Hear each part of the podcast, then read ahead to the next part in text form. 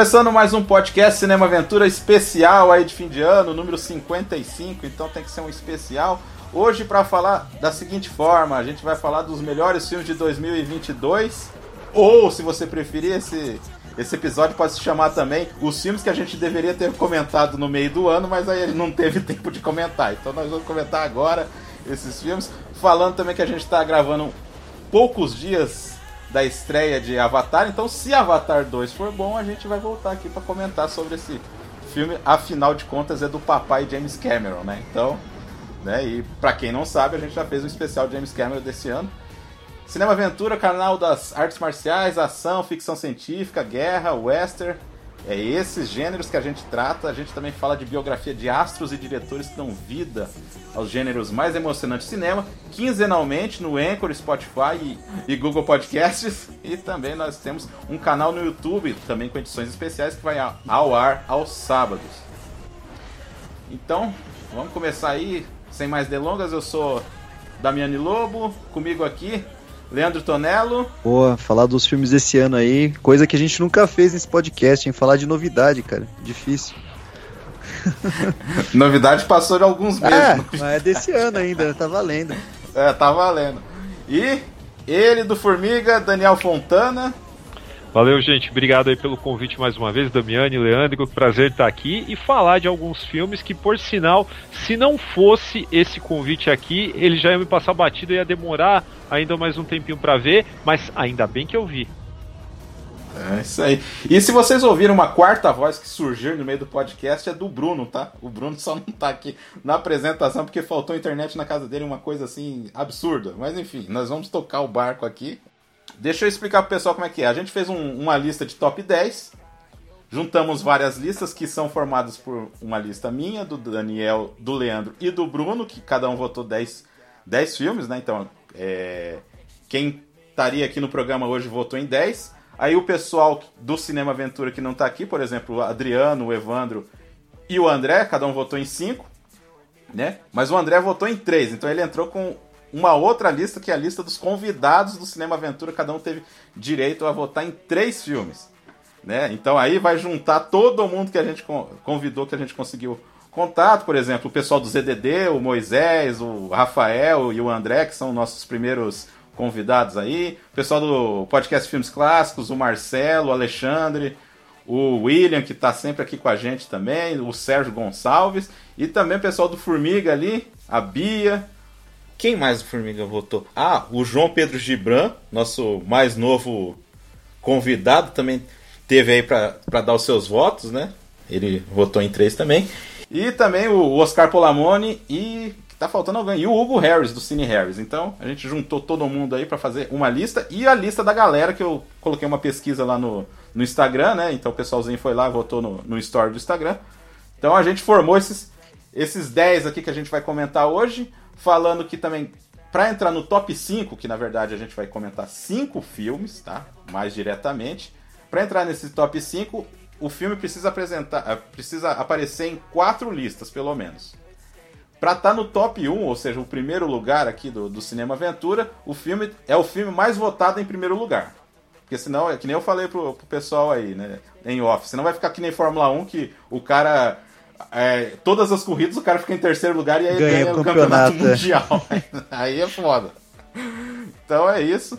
E os critérios de desempate, aí a somatória de, das posições de cada filme e tal. Então vamos lá pro, pro top 10. Falando que o- os filmes que quase entraram, Mulher Rei quase entrou, né? Na última hora saiu.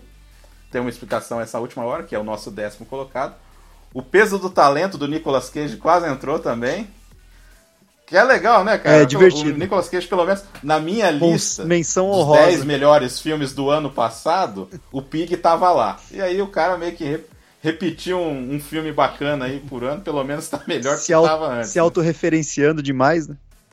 Exato. Mas é o Watchmen do cara, mano. É o Watchmen do Cage Verse, cara. Que Porra. diverso, é. total, muito bom. E outro que quase entrou surpreendentemente, cara, muita gente votou e, e convidados nossos votou, também foi Doutor Estranho, olha só, hein? Quase entrou também. Na minha lista, não. É... ah, é divertidinho, né? É, Divertidinho, não, assim. mais ou menos. né? É divertidinho pelo Sam Raimi, né? Porque aquele começo é praticamente Homem-Aranha 2 aqui Total, lá, total. Total, né? É, então vamos pro número 10, então, que entrou de última porque só duas pessoas votaram e colocaram numa posição muito boa. No caso foi eu e o Daniel colocando esse filme, que é Pinóquio do Guilherme Del Toro. Puta, eu não assisti Sim. esse filme, eu tô finzão de assistir esse filme, cara.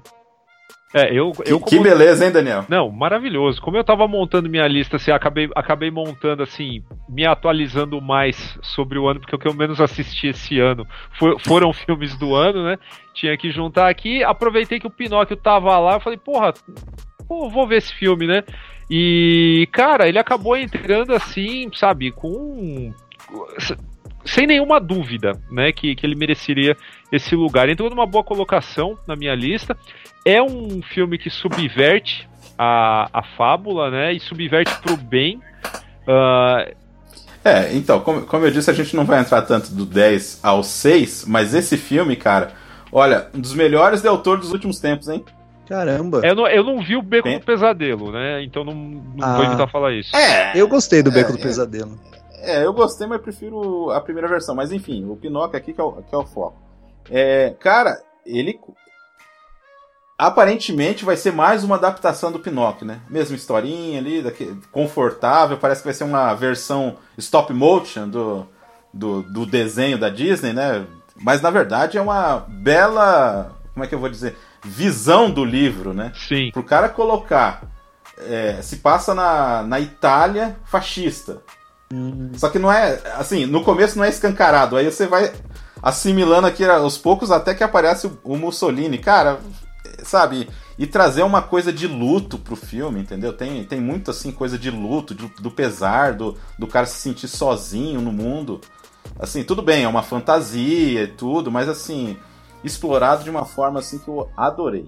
Não, e não só e, e não só forçado, né? Isso, isso que é mais importante, né? Você trazer essa, essa discussão, né? Que bem ou mal quase todo cineasta sabe tenta trazer para sua obra hoje, porque tá bem na fita, né? Você se posicionar contra, sabe, coisas autoritárias, é, promover as diferenças, e não tô falando que tá errado, mas eu só tô falando que muita gente faz isso e enfia de qualquer jeito na trama. O Del Toro não fez isso. Aqui tudo funciona muito bem. Achei um final maravilhoso, sabe? Adorei.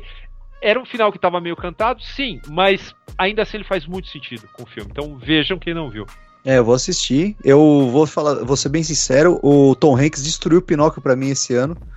Aí, tudo bem, eu deu touro. Eu falei, ah, cara, tô. Que, que fase do Zemeckis. Nossa, cara, que fase. Mas aí eu vou, eu vou dar uma chance porque é o Del Toro, cara. O Del Toro é foda. Mesmo, mesmo quando ele é mediano, ele é melhor que muito diretor aí, cara. Então, vou assistir sim.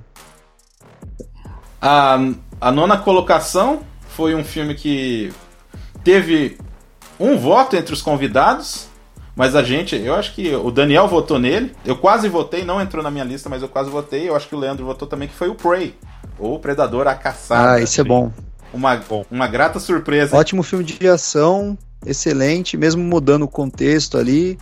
É, tenta... Tinha que mudar, né? Sim, tinha. Tinha que mudar, tinha. né? Fez um tie-in com a saga, né? Ele mostra ali, uh, né? Ele se enquadra na saga de um jeito interessante. Personagens divertidos, interessantes, um sentido, né? Para para presa ali, para o predador, um predador muito mais bestial e, e, e violento ali. É, Cara, é bem legal o contexto que foi colocado. Eu gostei pra caramba, cara. No seu Daniel aí. É uma jornada. Eu, eu gostei bastante, me surpreendeu. É, obviamente não é um filme perfeito, mas eu acho assim que várias das críticas, sabe, que foram vomitadas na latrina que é a internet, Uhum. são completamente descabidas, né? Total. Porque irritou, irritou um monte de gente que queria ver um bombado sem camisa brigando com, com o predador e não é isso que o filme te dá, né? Não. Dentro da proposta dele, ele faz muito sentido porque traz algo que não havia antes, que você tem um, uma aventura de formação, né? Normalmente o que a gente via era um cara já cascudo, sabe? Ah, é um cara, Estabelecido. é, é um cara Já treinado. E, e dane-se. Só que aqui é a formação não apenas da, da menina, como também do predador, né? Porque Uhum. isso acaba, acaba explicando muito por que esse predador não é tão competente quanto os que a gente viu no 1 e no 2, né? Porque os Exato. outros eu nem considero, né? Os outros eu nem considero. Pô, que isso? O Adrian Brody, cara. Lutando Nossa. o Predador. Que ainda é melhor do que aquele de- do, do Shane Black, né? Que aque- aquele é indefensável. Aquele né? é indefensável. Muito legal. É, essa, esse retorno do, do primitivo, né? Dessa coisa bem Uhum. primitiva, bem, bem interessante mesmo. Tá no Star aí. Pra quem quiser. Quem não viu ainda, tá, vale a pena, sim. Vale. Quem tá, tava com medo, né? Que nem eu falei pro Daniel, e acho que falei pro Leandro também. Pode assistir o 13 Vidas que não é dramalhão. Pelo menos o cara conseguiu contar a história reta e pronto. Ah, vou contar a história e pronto. não vou ficar com. Porque vindo do Ron Howard, a gente tem sempre que né, ficar meio assim, né? Ficar apreensivo. Exato.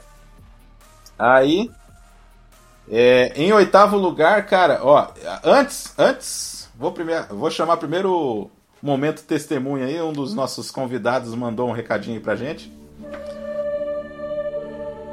Momento testemunho.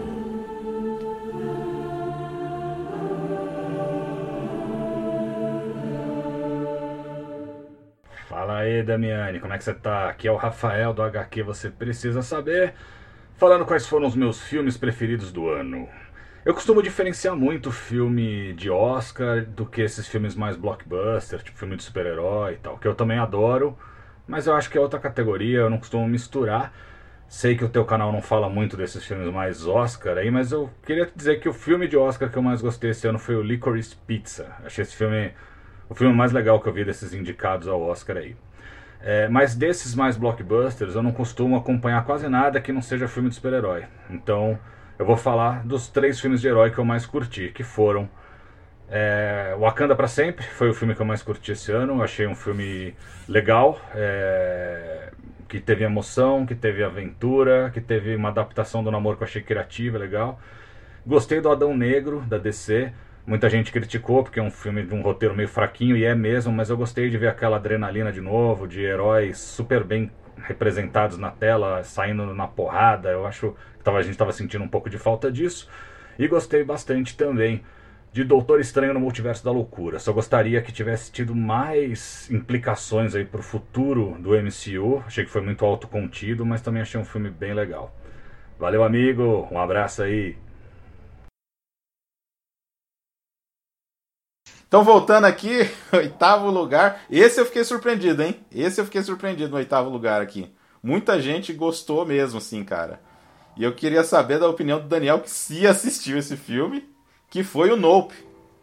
Ah, E Não aí? vi, não Leandro vi. gostou. O Leandro colocou, né? eu na coloquei, lista né, coloquei em quarto lugar, cara. Caramba. Acho que subverte bem a, a- o tipo de terror que ele tava fazendo. É, eu acho que muita gente levou literalmente o filme pra uma coisa que pô, já deveria estar acostumado com, com o tipo de, de, de filme que, que o diretor tá fazendo, né?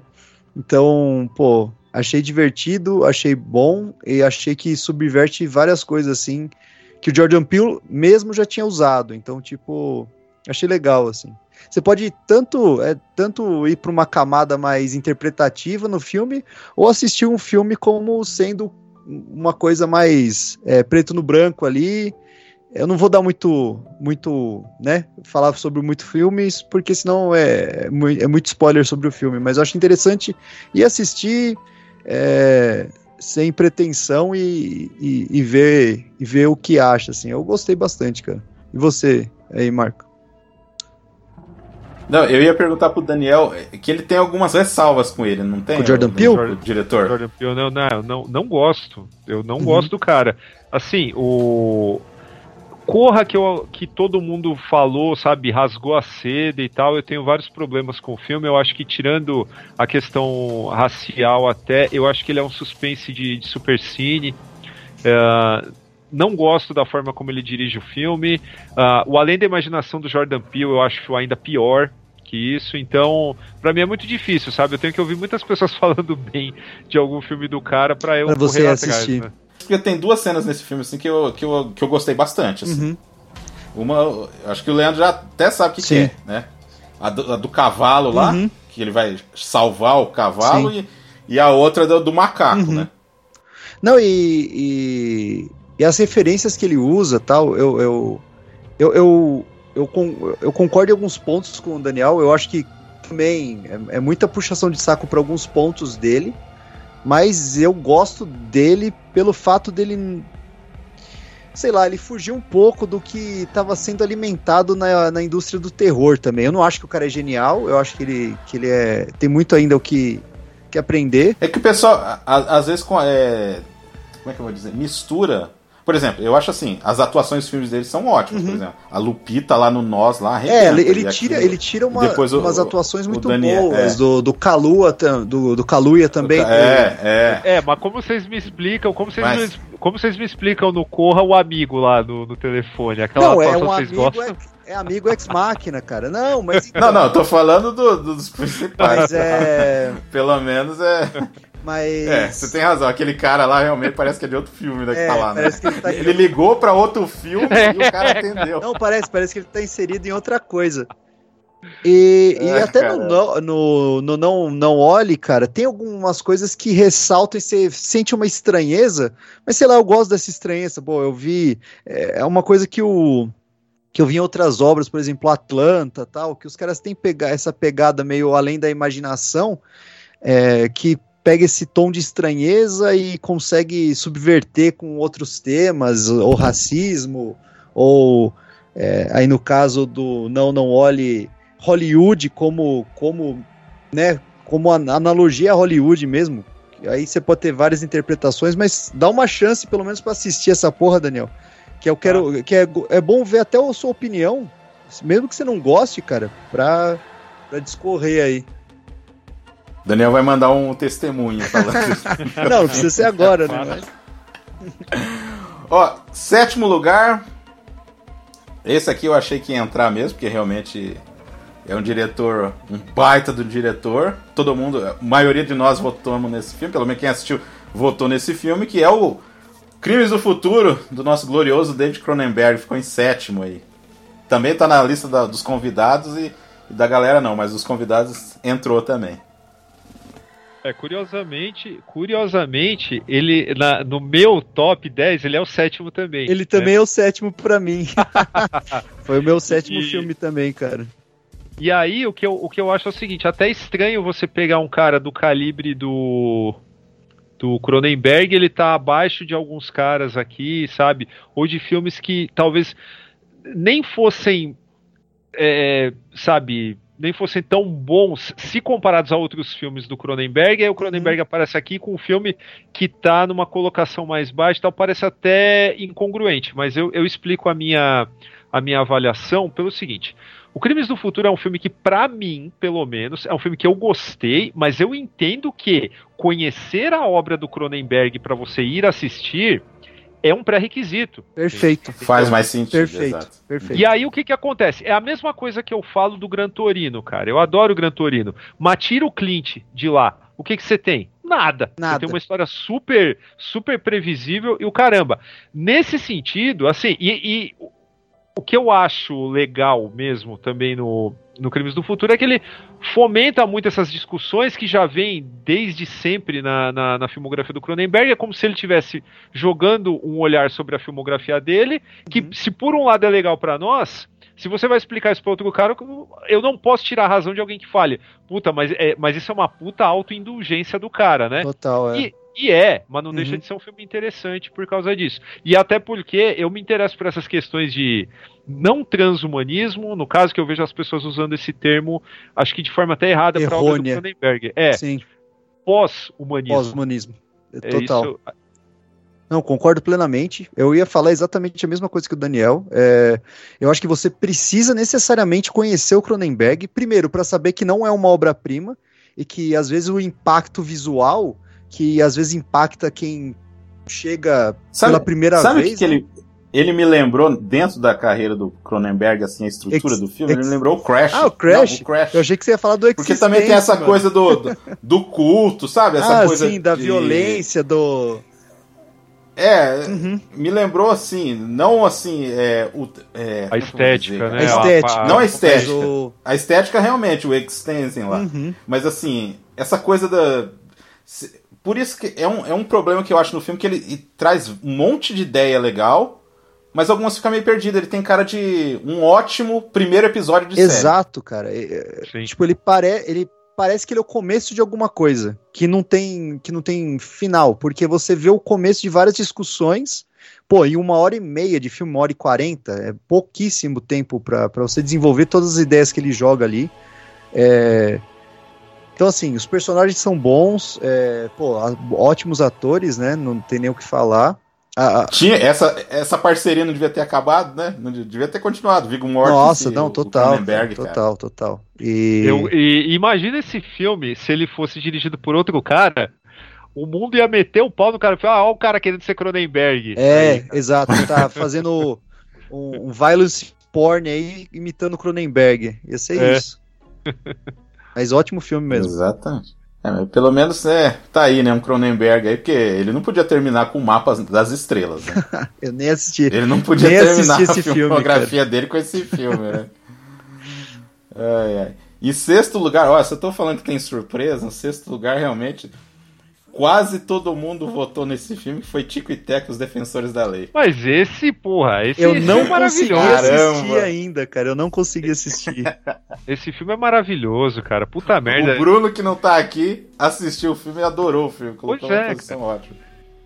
Eu acho, eu, olha, primeiro que tá, eu tava num ponto do ano, acho que no primeiro semestre, eu falava pra todo mundo assim, falava, cara, os melhores filmes que eu vi esse ano foram Homem do Norte e Tico e Teco. Entendeu? Parece coisa do, do Bruno Aleixo, né? Que fala que os filmes preferidos da vida dele são o, o 8,5 do Fellini e Predador 2. Né? Parece isso. Mas o Tico e Teco, cara, assim, até eu assistir demorou. Ele apareceu no stream e tal, o pessoal ficou martelando na minha cabeça. Não, vai ver, cara, pô, o filme é foda, não sei o que lá. Cara, eu fui ver, eu achei muito bem sacado, cara, mas muito bem sacado. Não tem a questão da nostalgia, até porque eu nem gostava daquela série lá do, do deles de camisa florida e o outro de Indiana Jones. Ah, eu achei que ele, ele é um Roger Rabbit atualizado, cara. Isso. Parece que é no mesmo universo, né, do Exato. Roger Rabbit. né? E em que momento da sua vida você achou que você ia ver um personagem do Crumb num filme da Disney, cara? Em que Cara, momento? porra. Não, eu preciso ver esse filme, cara. Eu Porra. não, não consegui ver ainda. O, o Mr. Natural, né? Mr. aparece, Natural né? aparece o, o pai do, do moleque do South Park também. Ele tem muito cara, eu não sei se vocês estão ligados nisso, mas, cara, quando o. Vai parecer uma comparação mega estúpida, né, cara? Mas vocês vão entender. É, quando o Raul Seixas era produtor na CBS, antes dele ser, virar cantor em tempo integral, teve uma, uma época que o chefe saiu de férias, o, o presidente da gravadora saiu de férias, e aí ele falou assim: ah, foda-se, eu quero ser mandado embora, eu vou, vou fazer o que eu quiser aqui, né? E gravou o disco que ele quis, chamando gente da rua, às vezes, sabe? Ficou uma bagunça louca. Cara, o Tico e Teco parece isso, cara. Parece que não tinha ninguém pra botar limite nos caras, e os caras. eh, trouxeram um produto da Disney que diz muito. Cara, as crianças não vão entender nada, não tem nada explícito, mas é um negócio muito feito para adultos sacar. Então é, é ótimo, cara, é ótimo. É, aquela coisa do astro, do astro decadente, que o cara quer viver do passado, e aí tem o outro que já mudou de profissão, que nem o Tico. Por isso, assim, vocês verem no post, quem não assistiu o filme, o Tico tá desenhado do jeito clássico e o Teco tá em 3D. Exato, porque aí, ele chega lá né? numa convenção. É, chegou naquelas convenções lá que o cara só tem uma barraquinha lá. O que é que você fez? Ah, eu fiz um hidratado, um negócio assim e tal. O cara virou 3D, É. né? Puta, velho. Não, fala que é cirurgia, cara, como se fosse plástica, cara. É, é. Da hora. Aí o. Não, e tem, porra, e tem um, pra mim, assim, brilhante, tem o, o Sonic feio lá. Ah, é. feio, Isso eu, isso eu ouvi falar, é que tem o Sonic feio, rejeitado lá. Tem a, tem a sacada em relação a produto pirata da China, sabe? É, é muito, é muito subversivo pensando em produto da Disney, cara. Muito. Legal. É, é. Nem parece, né, Daniel? Nada, nada. Nem parece, cara. É que a gente tá falando, aí parece que é do Roger Rabbit aí, cara. Mesma quanti... Sabe? Então é uma coisa. Pô, Mr. Natural. Oh, e o Roger Rabbit, é só um comentário rápido pra gente não alongar muito aqui, mas o próprio Roger Rabbit não seria feito hoje, né? Se Uhum. pegar uma animação, você tem umas piadas abertamente sexuais, cara. Porra, Total. o, o, o coelho tá dentro da calça do cara e a menina fala: É, você está feliz em me ver ou tem um coelho no bolso, né? É, então. Porra, Exatamente. Eu fui desenhada É. desse jeito, né? Tem várias É. conotações sexuais. Nossa, cara. Da hora. Momento testemunho.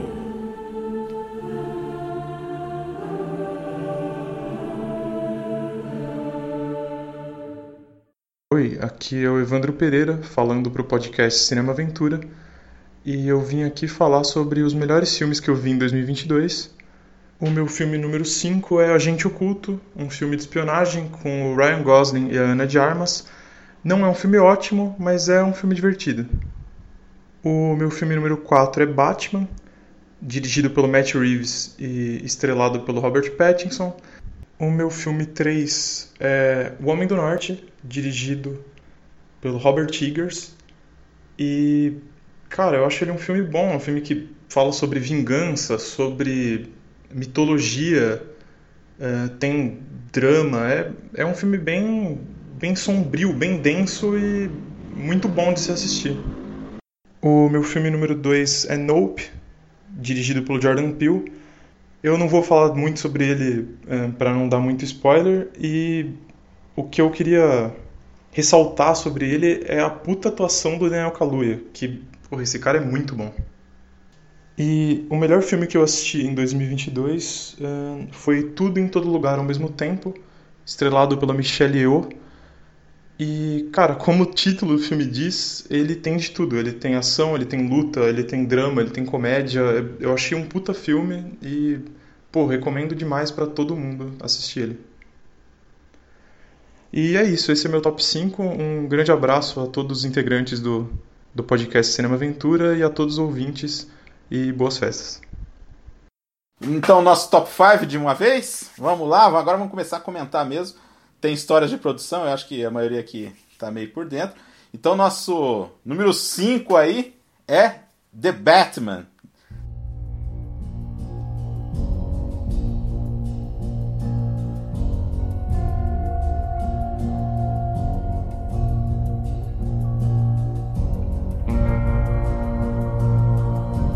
Eu gostei do filme, eu tenho ressalvas. Eu queria contar um pouquinho da história de produção, né? Que a DC Warner vai pro seu porto seguro, que é sempre o universo do Batman, né? Vira e mexe. Não, vamos voltar pro Batman, que é garantido o- a bilheteria, né?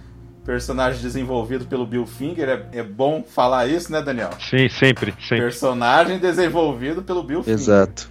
Aí um novo Batman tava na agulha desde o final da, da trilogia do Nolan. Quem que vai ser? Ben Affleck quase vingou, né, ô- né, gente? Sim. Infelizmente o essa- né, não... Não, é isso que eu ia falar. O Snyder conseguiu, né? Conseguiu o impensável. Pô, cara, Então, isso, ia isso- isso é Ah. lamentável porque, cara, eu não acho. Dentro da proposta de ser um Batman menos, menos fincado na realidade e tal, e mais graficamente próximo dos quadrinhos, eu não acho o Ben Affleck ruim, cara. Eu também não acho, Eu não. até, Também não acho. Eu até concordo, acho. né? Também não acho. até acho que em Batman vs Superman você tem a melhor sequência de ação Uhum. corpo a corpo de um Batman vista no cinema, live action, Uhum. cara. Que é aquele, aquele ataque lá no, no armazém, No armazém. e tal. Uhum. Exatamente, né? O roteiro seria coescrito pelo Jeff Jones, aí eu já não sei qual Jeff Jones que eles iam escolher, né? O, o Jeff Jones bom ou ruim. Mas assim, que teria influência no Asilo Arkham, do Grant Morrison. É, teria o Exterminador, teria a Batgirl no filme. Isso, metade disso foi pro Batman vs Superman, né? É. Jogado lá, coitado. do- Como é que é o nome do rapaz que faz o Exterminador? Joe O- Manganiello. Manganiello, é. Eu só gosto dele porque Cara, ele gosta pra caramba de RPG só. Que foi É, o Flash cara, mas Thompson, assim- né? Do Homem-Aranha do Sam Raimi, né? Foi. Ele ia ser, vamos dizer assim, quando o cara eleva o nível ali na empresa, Ia ser ia ser efetivado. promovido. É, né? promovido, É, né? Mas não foi. Não, não, não rolou. Esse, esse roteiro aí que a gente conhece aí desse filme do The Batman foi feito pelo Matt Reeves e o Peter Craig. E antes do Matt Reeves, caras que foram cogitados, o Kevin O'Connor, que ia ser interessante. Ele tava vindo do Guerreiro, ia ser interessante. O cara interessante. O Ridley Scott, que, sei lá, Nem né? sei. Nem sei mais. O, o- aquele cara que chamam do Mastermind da, da ação, né? O George, George Miller. Miller. É, o George É. Miller.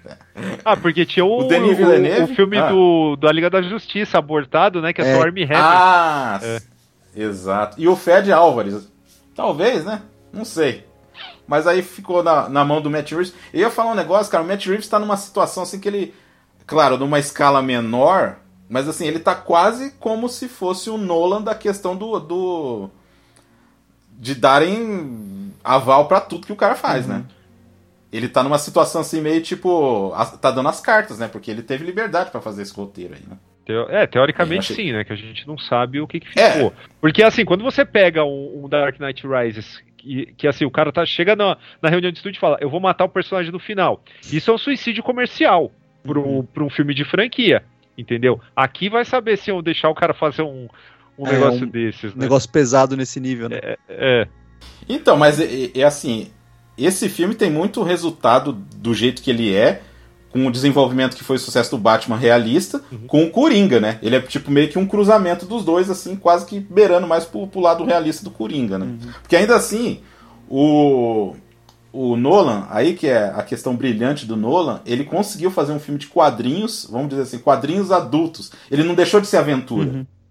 Ele não deixou, mas também não deixou de ser aquele policial, filme foda policial que a gente, que a gente gosta, né? Que a gente anos 70. Esse aqui é anos 70, mas a gente vai entrar aqui um pouco no negócio.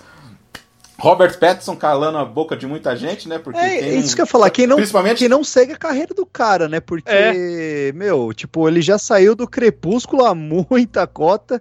E quem Sim. ainda tem algum argumento contra o cara é que não conhece a carreira do cara mais, tipo. A internet sendo internet, né? Sempre, sempre. O cara- os caras, porra, só ver o farol que foi mais recente, meu. isso- Aquele bom co- comportamento também que, é, que eu acho legal pra Cara, caralho que só eles The. The Rover é de 2015 Exato, e é foda, é já, já fantástico. mudou. Ah, cara. sim. É. Bem lembrado, Daniel. Pô, e, lembrado. quase ninguém fala desse filme, né, cara? É Não, impressionante, velho. Mas eu queria olha- ó, o que eu queria falar desse filme, o meu problema, cara, é que assim, eu, eu, tenho, eu tenho um problema com filmes em que o cara é foda no papel, no roteiro, Uhum. mas ele não mostra ser foda no filme. Porque esse Batman, cara, ele é um cara que mete medo, no, sabe, até o momento que o filme precisa ficar falando, eu sou a noite, eu meto medo, não sei o que lá. Mas quando vai aparecer na frente de alguém, o nego vai pra cima. Entendeu? Ou seja, aca- acabou o medo. O cara é um infiltrador que bate na porta pra entrar no lugar. E aí você vê as mesmas pessoas que meteram o pau, não, porque o Batman lá do Ben Affleck do, do Zack Snyder era um psicopata, matava todo mundo. E o que esse Batman fez no, no- na perseguição contra o Pinguim? Pra chegar lá no final, pra chegar lá no final, ah, não é o cara, deixa o cara lá e vai embora. Sem falar que tem uma uma- um dos piores desenvolvimentos de habilidade detetivesca de protagonista Ah, da é. história, cara. É, Puta que É. pariu. Aonde ele podia brilhar, aonde ele podia se, se descolar de um, Uhum. sei lá, de um Sherlock Holmes do, do Guy Ritchie, que Sim. não é ruim, mas tem outra, tem uma proposta de ser Scooby-Doo, não tem uma proposta de ser inteligente. Sim. Aonde ele podia se descolar disso? Não, cara, meu, quem é o responsável por revisar esse roteiro? Eu É. não consigo entender isso. Todo mundo faz a investigação por ele, mano. É isso. Sabe É, porque é, investiga es- por é ele, tipo, Exato. Isso é estranho, cara. E ninguém, é e mesmo. ninguém associa a ratalada com morcego, cara. Não, caras é, é. falar Ah, na porra, hora. ó, foda. não, é, eu ia chegar nessa Isso aí parte é mais pra frente, mas no cinema, É. no cinema, olha só, isso é foda mesmo. essa- o pessoal elogia esse negócio do, do, do Batman detetive e tal, beleza. Até um ponto, nem, isso não era tão explorado, então beleza, o filme tava se mantendo bem. Eu já vou chegar na minha comparação, mas assim, esse negócio aí que você falou do, do, do morcego. A Fernanda, a gente tava assistindo o filme, assim, antes de falar o negócio, a Fernanda falou, ah, mas, não é tal coisa. E aí o, o, o pinguim fala pra eles, aí um olha pra cara do outro assim, porra! É. Assim, tipo, Mas é que, pô, Mano. não, cara, vocês. A gente é latino, mano. A gente manja ah, da língua. mas para Os norte-americanos não sabem. Ah, Quase o- não tem mexicano o, o lá, pinguim cara. é latino. Quase não tem O latino. pinguim é latino. O pinguim é latino, né? Mas é um cara mais culto, né? É um cara mais. O- Ah, ó, uma coisa interessante. O, o, o Colin Farrell falou que se inspirou no Fredo, né? Uhum. Pra fazer o personagem, né? É. Aí eu fiquei pensando, é, tem alguma coisa a ver Não, mesmo. e, e o é personagem covarde, dele é é meio- interessante, pô, é uma interpretação interessante do, Sim. do pinguim. Tem, tem umas coisas É. legais do. Todo mundo se destaca, o Batman é o que menos se destacou pra mim, assim, como personagem no filme, assim, né? Não, A é, Selena Kyle é legal, tipo, Ah, o, o, o, não o Charada é legal, todo mundo é legal, e o Batman é. mas, é- eu mas você não acha que o Charada é muito em cima do, do, do Coringa? Não, muito então, em é, cima. é, 80%. é, totalmente. Que O nego... E isso aí, na- é, eu, eu lembro do Daniel ter falado, a gente comentou quando ele assistiu, e ele não tinha assistido, né? Aí, mas comentando por cima. E ele falou assim, e aí eu concordo também com isso aí. Até metade do filme, o filme tá ótimo. Uhum. Tá ótimo, assim. Depois ele vai caindo. Eu comparo esse filme, a, a minha, minha- Lá vem a o comparação. comparativo que eu ia fazer. É, já que a gente tá em ano de Copa do Mundo, é o seguinte. o, o filme do Batman é o seguinte: primeiro tempo, né, porra, ah, contratou aqui e tal, vamos pra cima, tá? Começa lá o jogo, faz tabelinha, gol. Pô, seu time tá ganhando de 1x0. Aí vai lá e tal, o cara chuta de fora, dá uma bomba lá, pô, 2x0. Pô, esse time aí tá foda. Aí termina o primeiro tempo, o cara faz um lance lá, dribla lá chuta por cima ali, faz um golaço. Porra, 3x0. Ah, tamo com o jogo ganho, né? Agora, agora tá bom, né? Começa o segundo tempo, tá aquela. Aí começa aquele jogo meio xoxo do segundo tempo, que vai, toca a bola pra cá, toca a bola pra cá. Aí o time adversário faz um gol. Aí todo mundo se desespera. Porque, cá, agora ferrou. Aí seu, seu zagueiro leva cartão vermelho. Você vai, caramba, agora fudeu. Faltando 10 minutos pro jogo, você toma mais um gol. Aí fica aquele sufoco. Você pode até ganhar o jogo, mas ficou aquela impressão que, que não ia dar certo. Ainda por cima, no final, o cara mete uma bola na trave. Então, assim, a primeira parte do filme eu acho muito boa, gente. Uhum, Desculpa. Não, é Assim, boa, é bom, é Tem bom. uns probleminhas assim que eu não gosto, por exemplo, esse negócio de ficar replicando o Coringa. Ah, o cara também tem que mandar uns videozinhos, o cara tem que. Isso aí eu achei um saco. Mas assim, até a cena da perseguição, eu tava curtindo pra caramba o filme. Uhum. Até a E assim, cena da uns- fuga da, da delegacia, eu acho que foi ali que o filme. Depois daquilo foi quando o filme começou a me perder. Começa, Exatamente, é, começa porque a aí- de- degringolar Porque pra aí baixo. começou. Um pouco depois, o. Eu acho que o Charada é preso, um pouco depois dessa cena. Aí eu acho que assim. Cai Uhum. Se perde, muito é. assim, do tipo. Porque a gente comentou, né, Daniel? Tem a cena da delegacia, que é foda, é legal pra cacete aquilo lá. Uhum. Só que depois não tem consequência. Depois aí ele só vai lá, Exato. prende o cara e fica todo mundo. Ah, tá. Não, prendeu, ele continua, já, ele continua treta. invadindo cena do crime, cumprimentando o policial.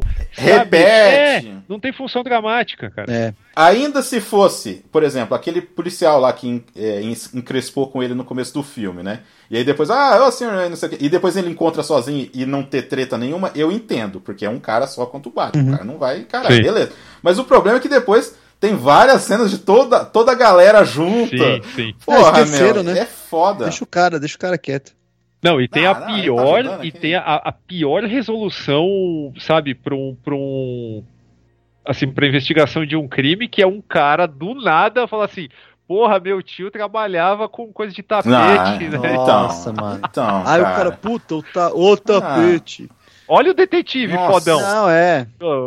É, isso aí é um problema. É, novamente, se a gente começar a lembrar das coisas legais, é antes da perseguição, antes da, da cena da de- delegacia. sim. Aí, tipo.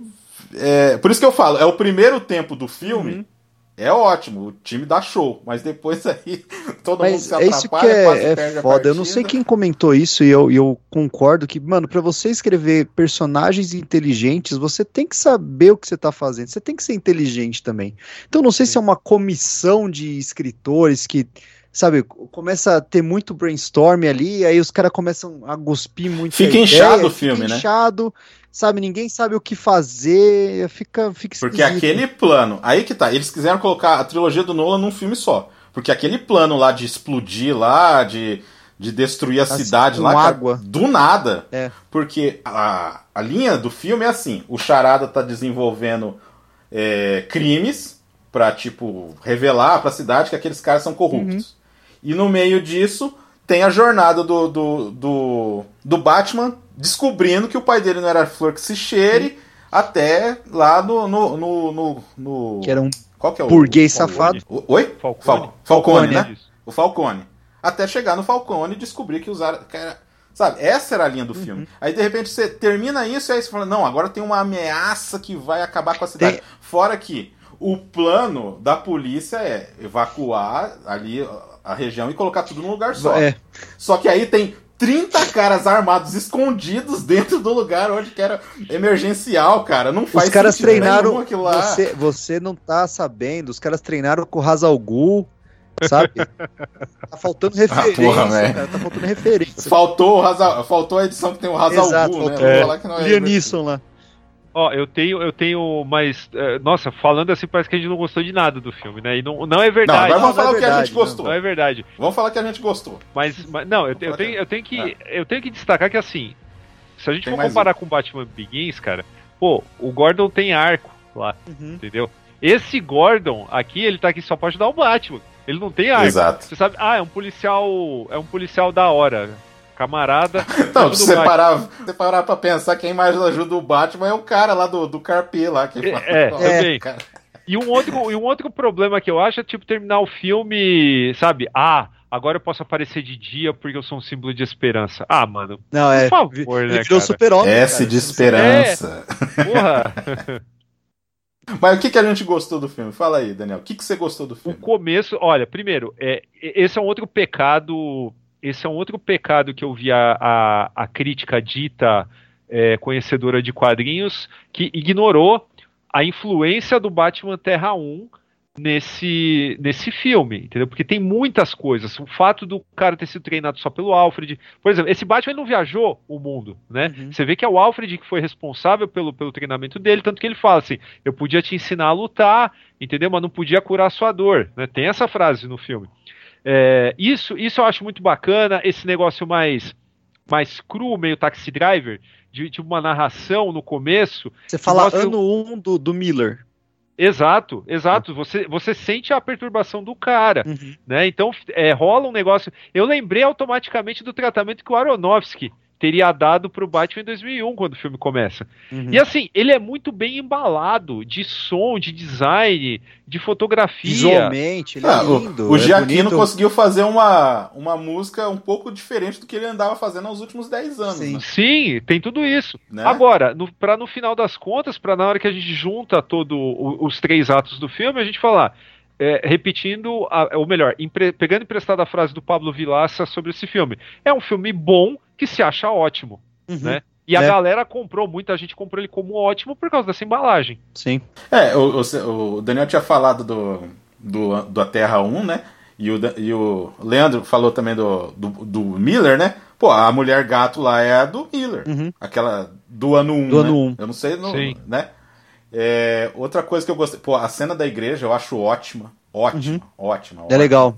É, e a perseguição, cara, eu vou ser sincero pra vocês, eu me empolguei no cinema vendo aquela Ah, perseguição, sim, mas cara. é, é. Porque, Visualmente olha, é aí, maravilhosa. aí que tá, porque o Matt Reeves, aí, roteiros à parte, ele tem uma coisa de colocar a câmera num lugar assim inusitado, né, cara? Por Uhum. exemplo, essa cena aí, quando termina e o, e o, e o Batmóvel tá pulando, a câmera tá no parte de baixo do carro e continua na hora que ele bate e o carro vira, cara. É, Capota, é. porra, é foda mesmo, né? É foda. Essa o, filme, parte. o filme tem uma, tem uma linguagem interessante também visualmente falando, porque ele trabalha muito com, sei lá, com, com campo e contracampo, né? Por exemplo, quando o Batman aparece na cena do crime, primeiro que o começo já é muito bacana, porque você pensa que aquele apartamento, sabe, a família Wayne e tal, porque tem o pai, tem a criança, Ah, é, sim. os dois brincando. Você é meio tal. enganado, né? É. É.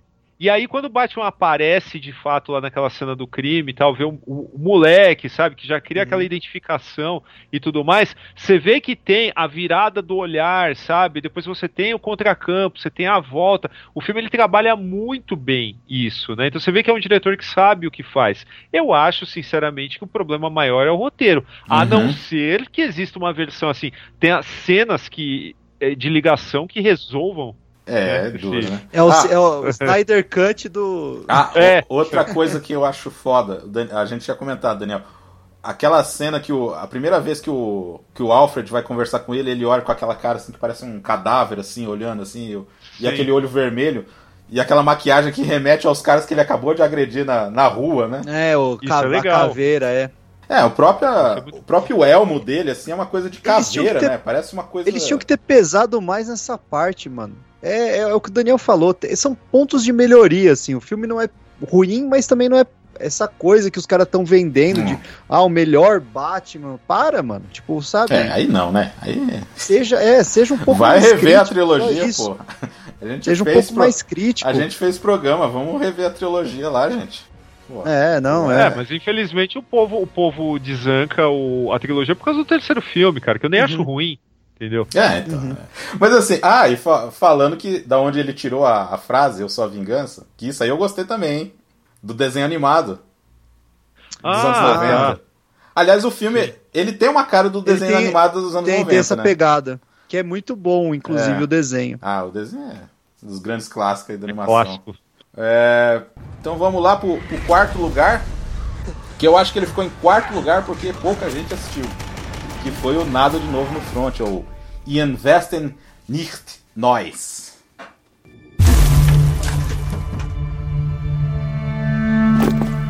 Nächster. Paul Bäumer. Ich möchte noch nicht loslegen.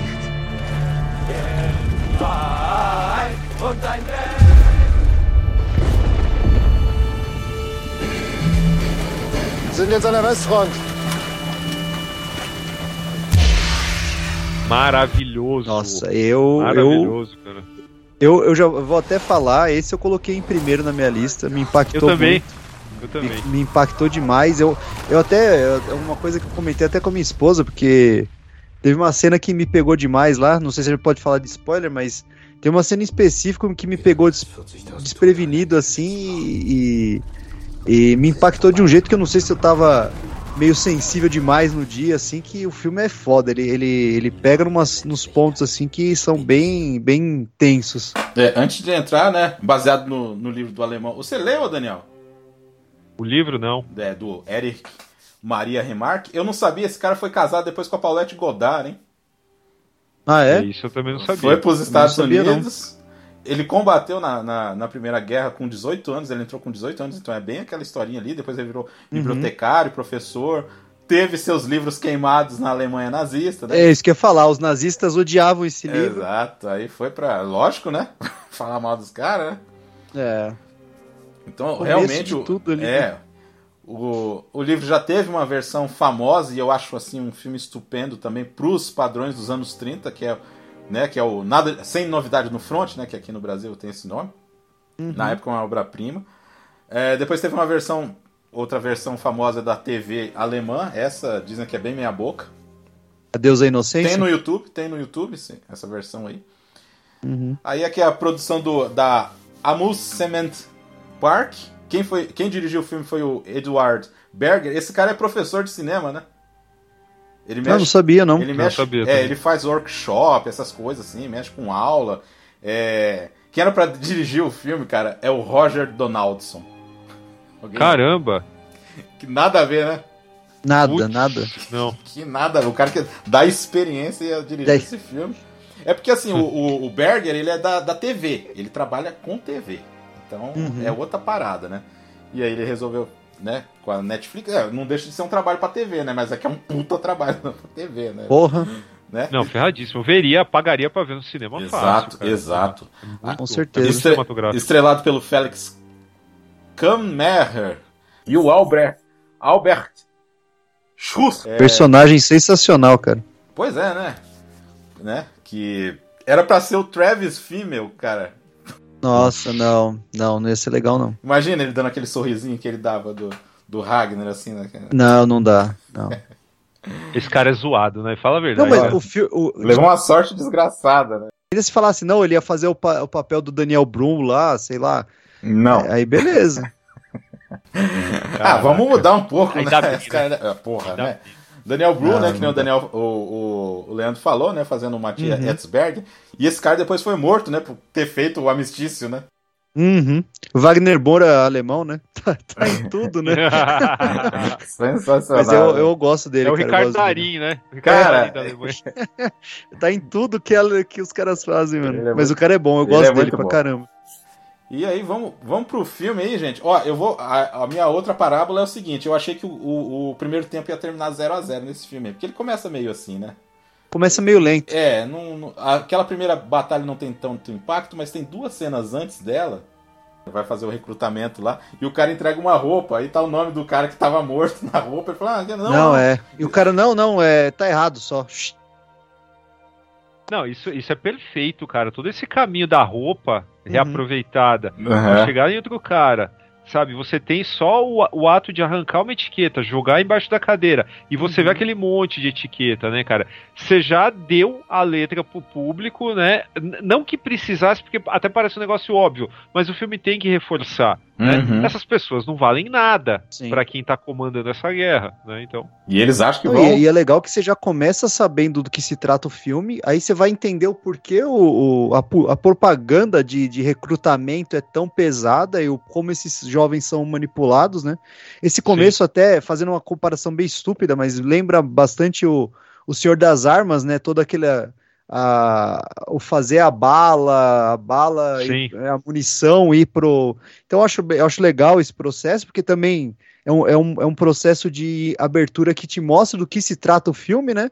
Então você já começa o filme sabendo que, o que, do que se trata, né? Qual é a crítica ali. Ah, tem gente que fala que isso é mastigar demais, mas eu acho que no Ah, contexto do nada de novo no front, acho que é Acho- perfeito, é essencial, Não. assim. É que foi rápido, né? Eu acho que foi rápido. Foi bem rápido. bem- Porque já apresenta eles, aí vai pra cena, e aí já estão lá recrutados e, e vai. Exato. Que aí tem aquela cena que eles já chegam que vai. Ih, isso aqui não vai dar muito certo, né? É. Eles vão chegando nas trincheiras lá, né? É, já percebe que o, o, o negócio estragou, né? Todo o sonho Sim. ali de ser um herói, né? Que é, que é essa visão é, romantizada da guerra e, e servir a pátria ali que os caras vendem, né? É, esse Que, filme. que é os caras que não vão, né? É, essa, essa parte, essa parte eu já lembrei muito do Vai e Veja, né? Aquela inocência do, total. do, do início, né?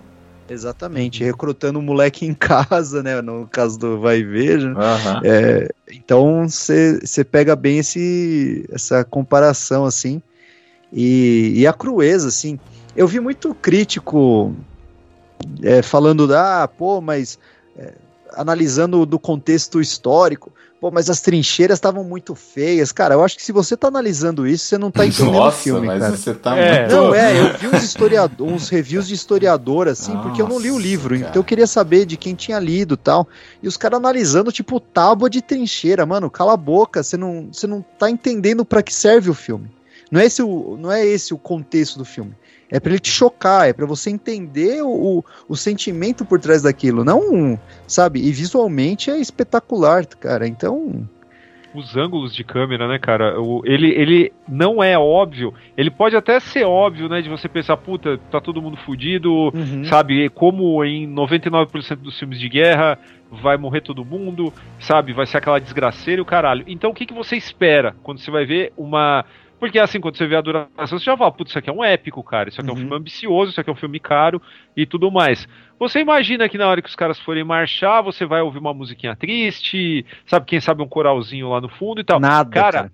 aqui você tem a- aquele negócio grave que parece de filme de terror, misturado com os takes, cara, contemplativos de natureza, às vezes de natureza, às vezes de campo de batalha forrado de corpos, a lá o Inharrito no regresso, cara. Uhum. É muito. É, é- o, o cara consegue fugir do óbvio na construção visual do filme. Achei que fica um resultado maravilhoso nesse contraste, né, cara? Uhum. Porque. E E, a- não é maniqueísta, né, cara? Porque os franceses Nada. são filhos da puta também. São, mostra, mostra todo mundo sendo filha da puta, cara. E mostra também a tristeza que é uma coisa que eu achei que é a cena que me impactou, né? Que o pessoal vê filme e acha que levar um tiro você morreu, né? Você levou uma facada, você deita e morre. É, é assim que o corpo funciona. Então eu É. acho, acho bom os caras quando eles pegam e eles pesam, eles te forçam a você entender que o cara vai ficar agonizando ali e o moleque vai ficar do lado. Então, tipo, é, e, o- e o que o Daniel falou é perfeito, cara. A, a, a não trilha sonora, né? Cara, aqui é, é visual e, e um, e um som de. Sei lá, é tipo como se estivesse tocando um alarme, né? O tempo todo ali, um, né, um É, gravão. o, fala, o tema principal é, parece um alarme mesmo. é, o, né, e você fica, caralho, você nunca tá sossegado, não tem um momento de tranquilidade.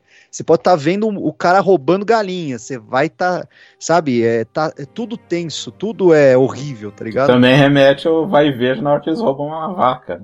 Não, é, exato, exatamente. E a, a podreira também, né, cara? Porque os caras tendo que comer com a mão, qualquer Uhum. coisa, sabe? Mesmo, mesmo quando a, a, a ideia de fartura dentro do, do, do campo de batalha Uhum. é um negócio que pra nós aqui no conforto de casa é nojento É. também, né, cara? Exato, os caras comendo como se não houvesse, aquilo fosse o, um banquete mesmo, né? Que pros Sim. caras é, né? No meio da lama ali, E, e como bomba expl- explodindo. Pera aí, mas aí, aí a gente tá esquecendo da excelente cena de batalha no sentido da vida, né? Que os caras vão fazer. Armam uma barraca lá pra comer, né? É, foda. Ai, cara. Eu achei que você ia citar a piada mortal lá, né, também, do Monty Python. Não, a é, piada mais engraçada do A mundo. piada mais É que- engraçada do mundo. é que caras essa dos cara- alemão. é, mas é que essa dos caras se despedindo do, do capitão lá, da, da tropa lá, cara, é, uma- pra mim é uma das melhores cenas daquele filme lá. O- voltando. Aí, então, ele, ele tem as cenas de batalha e tudo, mas assim, o que chama a atenção, que nem vocês, é essa crueza. As cenas que mais me sensibilizaram são cenas assim.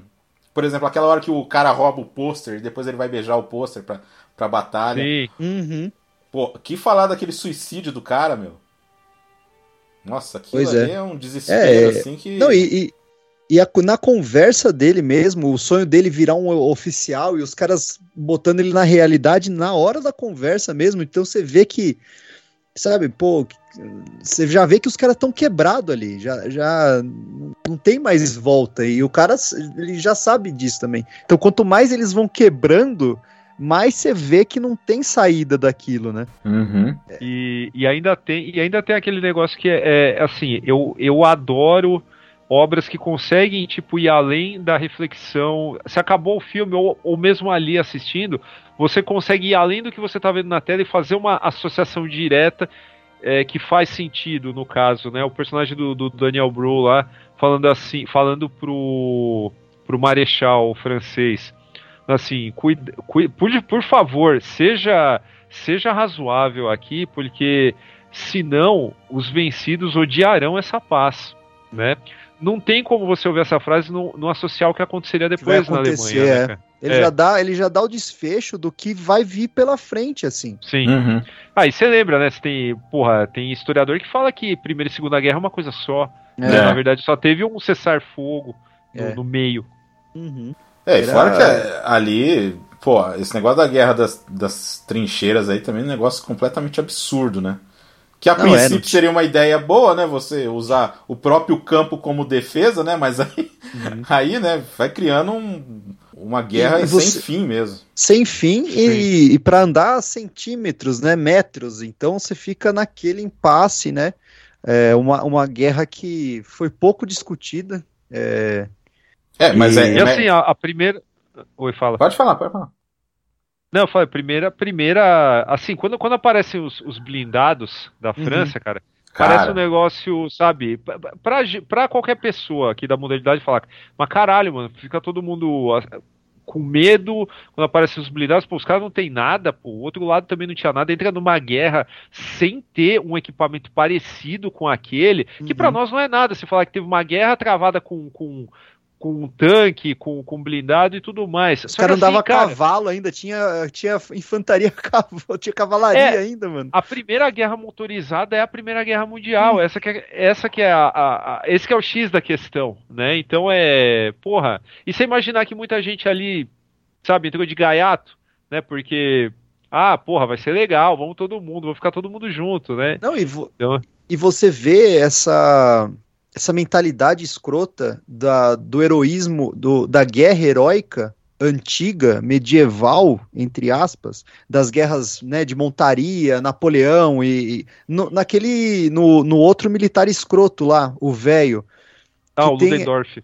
Isso, que tem essa, tem essa noção ainda de dessa, sabe, pô, é, os meus, sabe, meus antepassados eram todos militares e eles sim, né, foram heróis e, e puderam mostrar, e eu, ah, sabe, esses me deram esse lixo aqui para, né, como se Uhum. a culpa fosse, né, do, do, da- do- dos soldados dele, né, e, e até culminar no final do filme, então você vê que a- a- tava, tava, é uma, era uma transição e que tudo tinha pra piorar, né? E, e a gente viu que piorou na Segunda Não, Guerra. a gente não vai retornar pra casa, a gente vai morrer como os heróis, né? Nossa, que É, exato. e o cara quebrado ali, ele só vai, né? É, o cara é, é aquele cara levado, né? Levado Uhum. mesmo. né? O, a- o Daniel tinha falado, a primeira cena dos tanques realmente é, é- é assustador, né? Na hora que os É, caras. é- Aquela é o- é o névoa. inferno, aquela né? névoa- exato, tá É. saindo do inferno, né? Aquele, aquele negócio lá, cara. Ah, Por isso que eu falo, ah, você vai ficar se ligando, ah, porra, não tinha tábua. Ah, então, né? As, É- as trincheiras dos alemães eram nos trinques, porra. e No filme mostra aquela nojeira. Não, você não tá vendo o filme do jeito certo, né, cara? Não Ah, tá. teve um, teve um, tem uma série aí da Netflix que um amigo meu tava, tava comentando aí que é se passa mais ou menos no na, na questão das invasões na, na Europa, é, vândalos e, e etc. Ah, e alguém reclamou do estribo dos cavalos, cara, da série. Falou que tava tudo da hora, mas ah, mas o estribo não tá. Cara, falei, é. porra, mano. Sempre é, vai é, ter, é, né? É. Então, gente, é, fechando um grande filme de guerra, um dos melhores aí dos últimos 10 anos, né? Ele é bem melhor. Ó, eu não sei. Ele é bem melhor do que o, o 1917, desculpa aí. É, Muito, muito, melhor, Infinitamente melhor. Tem Eu gente que fala, nossa, do- eu tive uma experiência com 1917. Não assistiu Vai e Veja, não é possível, né? Porque. Não, então, É. e outra, eu vi Porra. no cinema esse filme Eu também. e, e o Nada de Novo no Front eu vi em casa. Me Cara. pegou muito mais. Cara, É, Dunkirk engole 1917. cara. engole, engole, engole. Não, é. E, e o, que, que eu, o que, que eu ia falar era, era de guerra também, mas acabei perdendo porque eu falei do Dunkirk. Ah, lembrei, lembrei, lembrei, lembrei. O segundo, os dois melhores filmes de guerra alemães é o Barco e esse aí. Nada de novo no front. Era isso que eu queria falar. Das Boot. Olha. Das Boot é até hoje, cara. Um dos Talvez, melhores hein? mesmo. Talvez, hein? É. Talvez é isso mesmo, hein, Daniel? Então, grande filme, a gente não deu tantos spoilers. É, tá, a gente tá indo bem, né? Porque os filmes novos, né? Não, os filmes novos não pode dar muito spoiler, né? Só se for Não um pode filme- dar muito spoiler. Talvez o primeiro, porque. Enfim, né? Vamos lá. É, aí vamos pro terceiro lugar. Esse vai ter debate, hein? Esse vai ter debate. Maybe your only chance of stopping it. Don't make me fight you. I am really good. I don't believe you.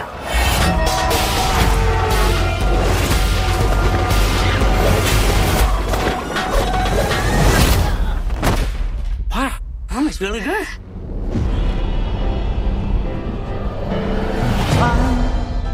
E o terceiro lugar ficou. Esse também foi bem votado pela.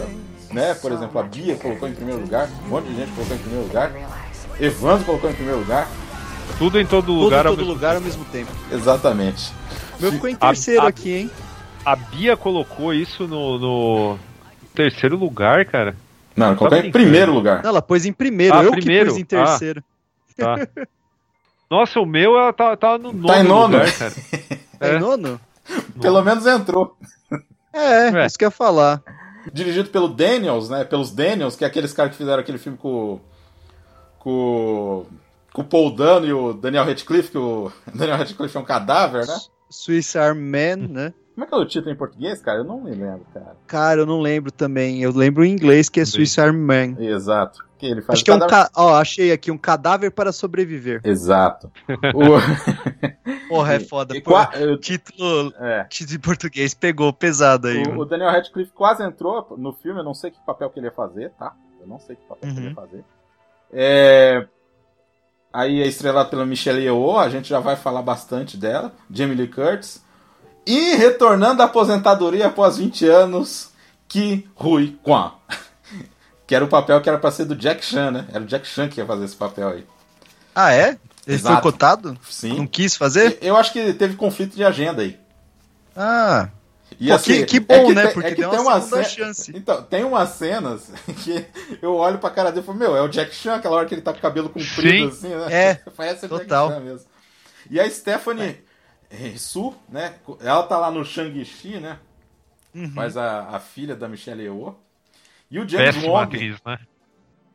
Ah, não entrega, né, cara? Não entrega o que deveria entregar, né? E o James Wong. James Hong, o Lopan. Pô, Lopan, retornando Lopan, também, não dá pra, dá pra falar que ele tá retornando aí também. É, e eles já tinham começado a desenvolver essa ideia em 2010.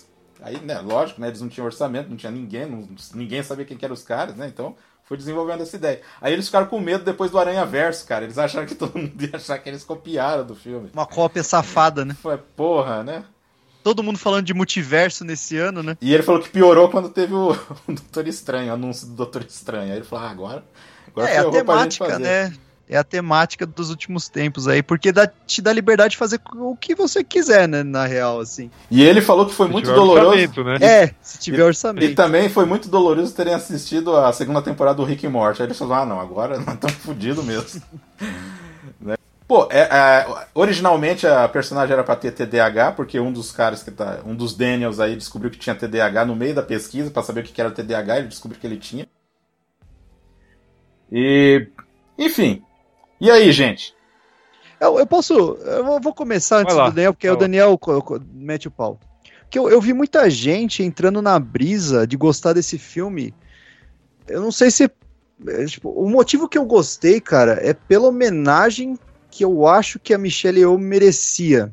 Não é necessariamente por causa da temática do filme, entendeu? Eu digo assim, no contexto de. Do Você vai falar nossa. agora que não gostou do filme. Não, não, eu amei terceiro o lugar. filme. Não, eu amei o filme, mas é, é- o que eu tô te falando é, muita gente gostou pela, pela bobeira e pela loucura que ele mostra. Então, ah, porra, ah, os dedos de, de salsicha, ah, sabe? O contexto de vários, vários multiversos e, e a loucura que você pode fazer com eles. É, pô, pra mim o que o, o filme, o que eu gosto é a atuação do da Michelle Yeoh e, pô, Short Round aí mandando bem pra caramba também. Autorreferenciando vários filmes chineses, referenciando a própria carreira da Michelle Yeoh. É, E, pô, eu gostei disso, assim. A, a, a relação entre ela e a filha. Né, né, como eu Não, disse, eu acho assim eu- que a parte da, do núcleo familiar funciona. A atriz, Funciona. Pode, a atriz pode não entregar, mas Então, assim. isso que eu ia falar. A, a, a filha não entrega, mas o resto entrega por ela. Então, meio que pra mim, isso salva o filme também, entendeu? É, Mas eu acho que é isso, assim. Eu, eu gostei da parte cinematográfica, gostei de saber como eles fizeram, por exemplo. Pô, é um, é um filme com uma equipe pequena, é, fazendo os efeitos E eles não estudaram, né? Eles não estudaram, Não. eles aprenderam no. na raça ali. Cara, então, tipo, loucura. Ver o por trás das câmeras foi interessante, ganhou um respiro a mais pra mim do filme em si. É, toda a parte de telas e como eles criaram os efeitos de transição. Eu, eu gostei de, de toda essa parte, assim, cara.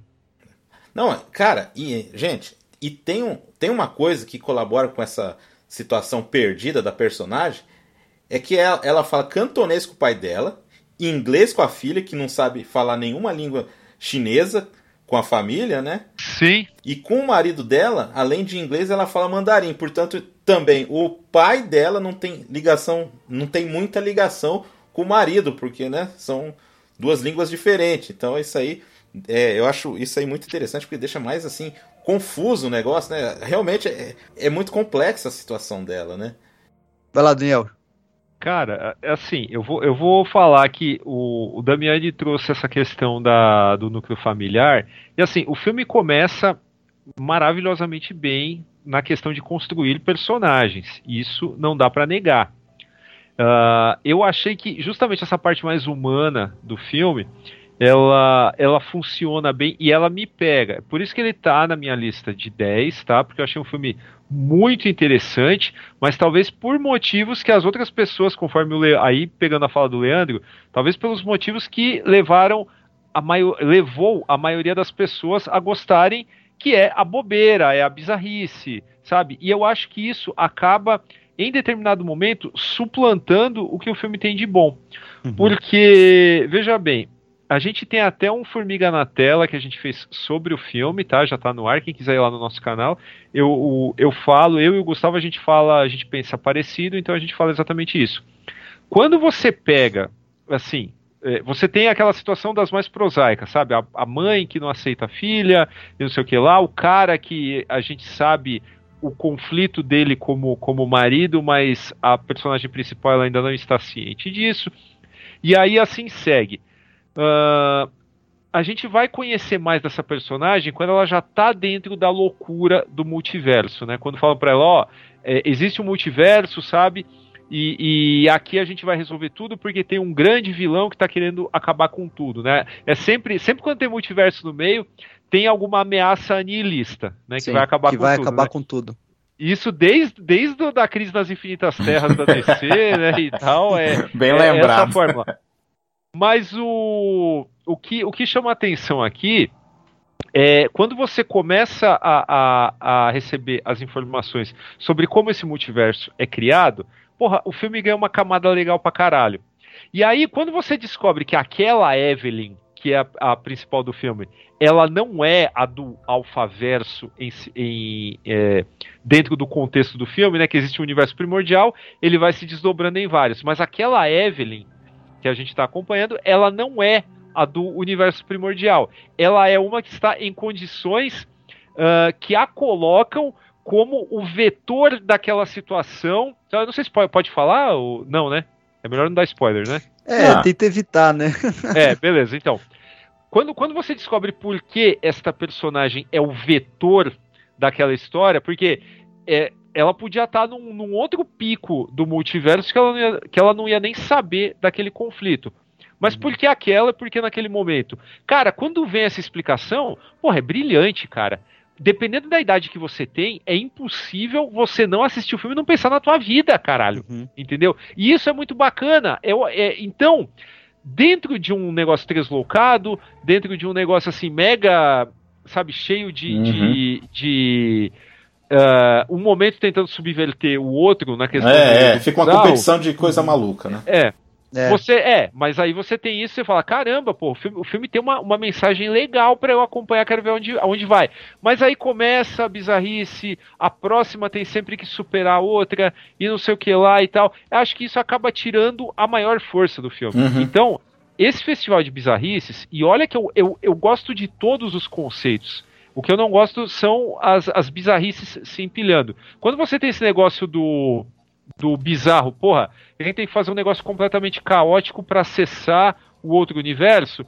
Porra, cara, se eu pegar uma moeda, jogar pro alto e, e sei lá, pegar com a, tentar pegar com a minha orelha, isso já é ilógico. Mas os caras têm que pensar num negócio que é, tem que ser muito pior pro público é. rir. Tipo, enfiar o troféu no rabo. Exato, é e lutar Aí... com o negócio. Então, mas é, é, esse, é por isso que eu acho que esse filme ele pegou muita gente, mas né?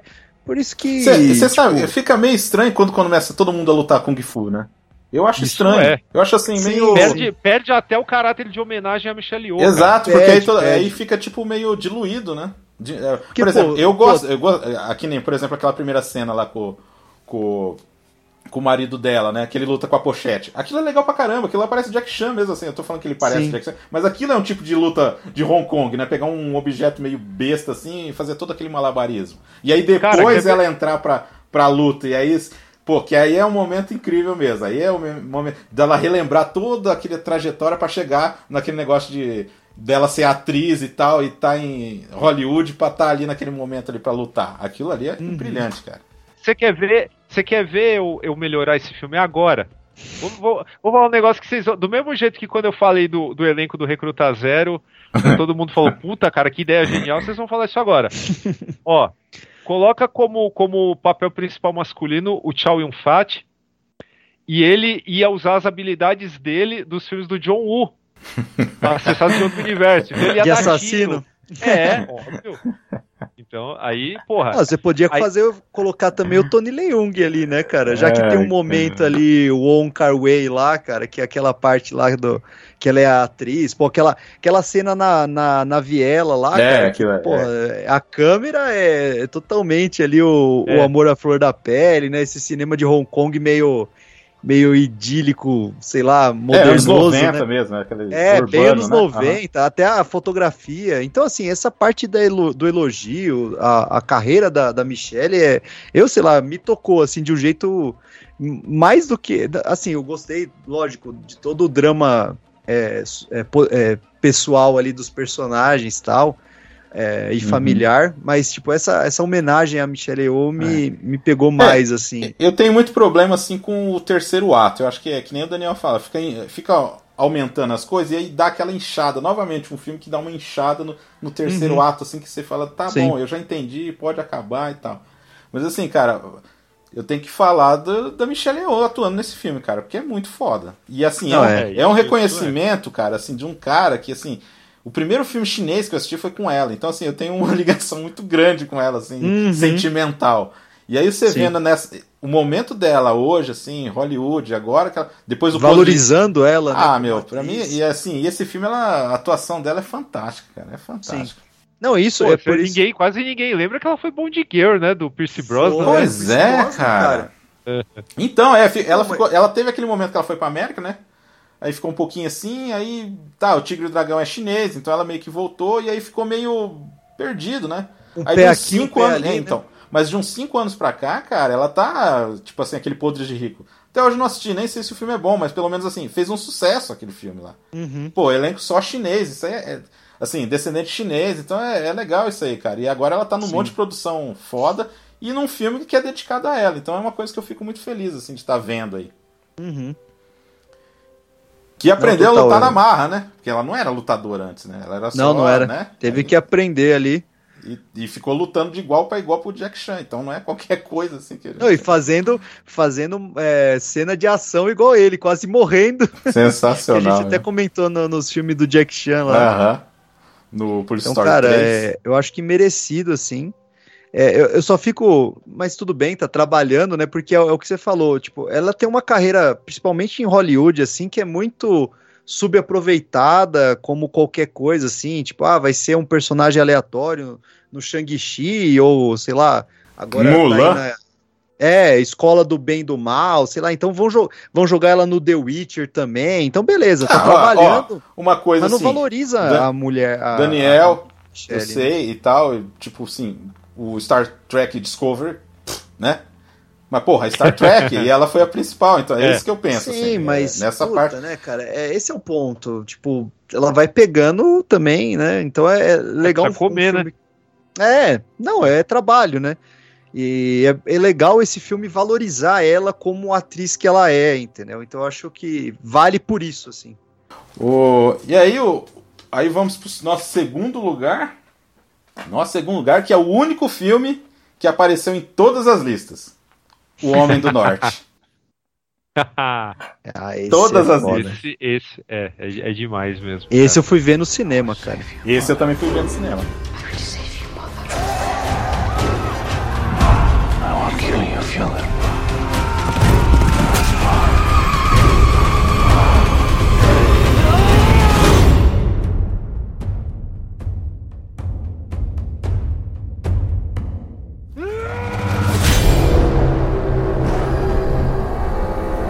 Que experiência no cinema, hein? Que experiência, cara. É, quem perdeu isso aí, cara, O Eggers, do Eggers. é, super fã de, de Viking, e a mulher dele também, né? E foram pra Islândia, né? Passar umas, Uhum. passar umas férias aí. E assim, Eggers trabalhando num grande estúdio. Fazendo sua versão de Conan o Bárbaro, né, cara? Deixando claro, deixando claro para se alguém pensou em me apedrejar, me bater, botar fogo na minha casa porque eu falei isso, sabe? Porque eu vi uns Pachamé e Pangaré na internet reclamando dessa, dessa comparação de Conan o Bárbaro do John Milius com o Homem do Norte, tá? Ninguém está falando que o personagem é uma, é, sabe, uma apropriação do Howard ou que deveria ou, ou, ou que é igual ao Schwarzenegger no, no, no, filme do John Milius, nem nada. A gente só está comparando a estrutura narrativa de um e de outro. Uhum. Obviamente que em sua primeira metade. Depois a coisa, né, muda pra. Mas assim, filme de vingança, basicão, só que é. mega bem produzido, né? Hamlet se inspirou nele, né? Eu vi muita gente criticando também, falou, porra, mas é Hamlet. Mas é? Porra, sim, Hamlet é, é inspirado é. em Hamlet, que é a história do cara. Então, tipo, pô, e, e, e ele dá um contexto ali da, da de todo o, o, pensamento nórdico. Eu acho legal que ele te insere muito bem nisso, assim, cara. Coisa que normalmente, né, você vê as séries aí, Vikings, essas porra toda, Nossa. pô que é, né, não é viking, cara, você vai ler, né, tipo, o, o, quem se interessa, é o Neil Gaiman tem um livro só sobre mitologia nórdica, pô, os caras, é, é, diferente daquilo, os caras não ficavam usando couro e, sabe, então... E Miami Ink, né, Tudo é, tatuado. Exato, então assim, o, o Eggers, ele conseguiu mostrar bem, assim, a, e outra também, não, não transformar os caras em herói também, né? Que tem, tem não, essa brisa não, também, né? Não. Não tem herói, não tem vilão, é só brutalidade, que é o que a época exigia e o que a época era, entendeu? Tanto que assim, então, é com. Uma, é um... Pode falar, Não, fala, fala. Não, eu ia falar não, assim, não, fala você, cara. Tanto que com 20 minutos de filme, aquela vingança já perdeu o sentido. Uhum. Quando o cara descobre o que, que, aconteceu ali. Aí fica aquela Exato. coisa meio. Tá, eu vou lá. Tipo assim, o cara ainda é motivado, mas Tá, e aí? O outro não teve nada? É. Sim. Isso aí a gente pode falar porque ó, 20 minutos de filme é. Né, é pra onde é o cara na, foi, tudo, né? É na cara ali, né? É já, é, já é uma subversão nesse momento, né? Mas uhum. o. O que eu acho legal é que, assim, conforme o Leandro falou, de, de uma recriação do modo de vida viking e tal. Tem até uma parte que eu, eu, pelo menos, nunca vi em nenhum outro filme, que é mostrar o lazer dos caras, né, o esporte né, com aquele joguinho amigável deles, né, aquela pelada. A peladinha de, de boa, né, quase não, não machuca, né? aquele quadribol e... selvagem, né, porque... É. é. Mas o foda é que, assim, uma coisa vocês não podem negar que faz falta. Esse filme ser falado em inglês, ele tira um pouco da experiência total que ele poderia entregar. Sim, sim. Concordo. Sim. concordo. Se ele é tão preocupado, né, com tudo. E, e, e, em alguns momentos no roteiro, eles tentam atrelar essa, essa língua nórdica, né? Mas aí, como tá falando em inglês, em inglês então fica meio perdido isso aí, né? Não, e, e coitada, né? Pô, a Bjork ali, mano, podia, ah, né? Tá falando na língua dela, né, Meu, cara? Chamaram é. a fofa para fazer esse filme, que eu vou falar o quê? O Leandro, esse filho da mãe, foi assistir a fofa de perto. Eu assisti, eu assisti a Deusa. Ela e uma orquestra.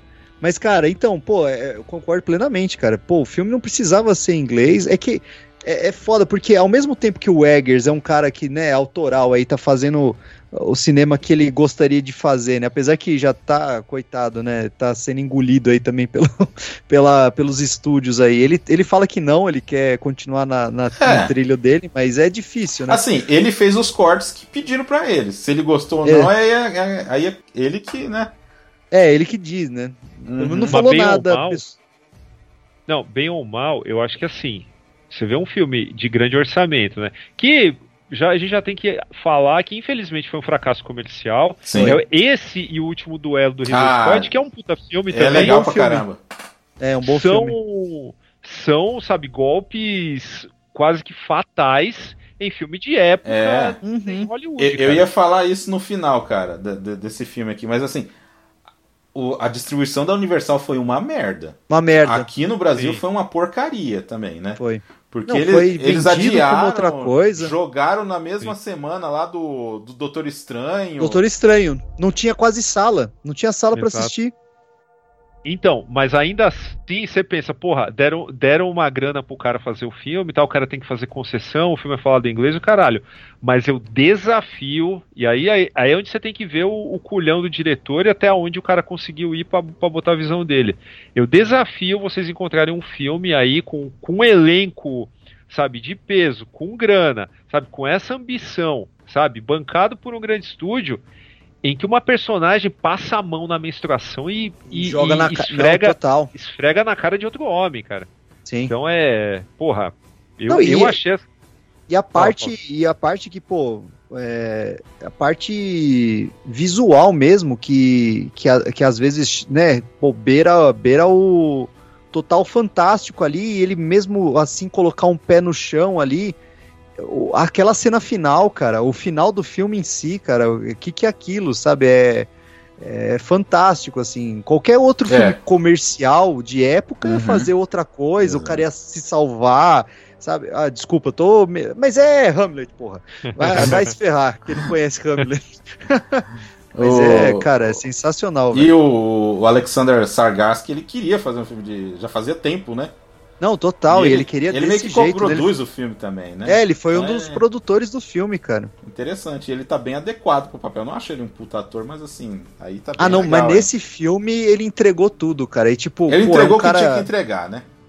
Porque Sim. é um, é um cara que é conhecido pela beleza dele e estética, cara. Ele sempre fez papel de bonitinho, fez alguns papéis dramáticos. E... É um True Blood, né? True Blood. né? É. Então, assim, a família Skargard, né? A, a, a família Baldwin nórdica aí. é, o, o cara é um dos, dos que menos atua bem, assim, dos irmãos, cara. Dos irmãos e do pai, né? Porque o pai é foda. Puta que pariu. O que, que é o velho lá? Mas nesse filme, que o cara sai babando, sabe? O cara tá nojento e, e- e se, se larga, assim. É igual a gente falou, por exemplo, no, no Doze Macacos. Quando um ator se permite chegar nesse A gente ponto- falou dos dois macacos? Não, que a gente falou dos atores. Olha, eles se olha, olha o Leandro já indo no futuro sabendo que a gente gravou os dois macacos. É, é um filme É, sobre, é, faz um parte. filme sobre futuro e deslocamento do tempo, gente. Já se preparem aí. Mas é isso, é quando um ator se entrega, tá ligado? É, é, bo- é, bom, é bonito de ver, Ah. assim. Eu gostei pra caramba desse filme. E é- E vocês veem, vocês veem a relação também com, com o Conan do John Milius, né? Porque tem, Sim. tem take que, que pega a, a, assim, a referência na lata. A cena do barco, se metesse um tum-tum, tum-tum ali do, do Conan ali, o barco. Não, é a cena da, da, da roda da A dor. roda, exato. É. Tan, tan, tan, Exato. levanta o rosto, cara. Porra, muito foda. E aquela cara. parte é bem, é bem Tarkovsky, aquela parte, né? Ah, é também, né? Assim, dá aquele, que, que o Inharito também usa no regresso, também voltando É, só, regresso, é né? uma, um take que parece um take só, né? Vai só. E assim, as quebras de ritmo, é, é, algumas coisas, algumas coisas desse filme, por exemplo, é, começa numa sequência, tem uma sequência foda, aí depois você tem o, o- o cara crescido. Cara, aquele ataque naquela vila, Nossa. pega, pega a lança no ar e, e devolve, cara. É muito eu falei, foda. caralho, mano. Não, é, aí é bonito de ver, filme- cara. Depois o filme, tipo, bota o pé no break, cara, e assim, é, é bem ou mal, é uma quebra de ritmo. É, mas ela faz sentido dentro do, do que o filme quer Que passar. ela- pra então, cozinhar, cara, né? O negócio é pra cozinhar, É. né? Sim. Uhum. O... Não, mas e, aí aqui tá. Mas quem viu os trailers e não tava bem, bem Então, informado. Não tava preparado vai pra achar- isso. Exato, Já. e achar que o filme era todo aquilo ali, né? É, filme épico, né? Vai ter Ah, eu, vou- eu- eu gosto muito de Vikings da History Channel. Vou lá ver É, esse do- homem do norte aí. Ah, É, o- então. vou, vou ver um tipo Ragnar lá, cara. É. Que pariu. Que aliás o irmão dele é o é o, é o Flock lá, né? O irmão do Skarsgård. Sim, sim, Ah, sim. sim. O... Ah, o Montanha também tá no filme, né? Montanha É, é o... ele tá. é. Ele, ele é o Brutamontes do jogo lá, né? Exato. Cara, aqui, então, e o filme tem várias coisinhas assim que são jogadas assim, por exemplo, eu tinha mostrado. Você viu um dos do- dos ancestrais do do Hamlet, ô, Daniel?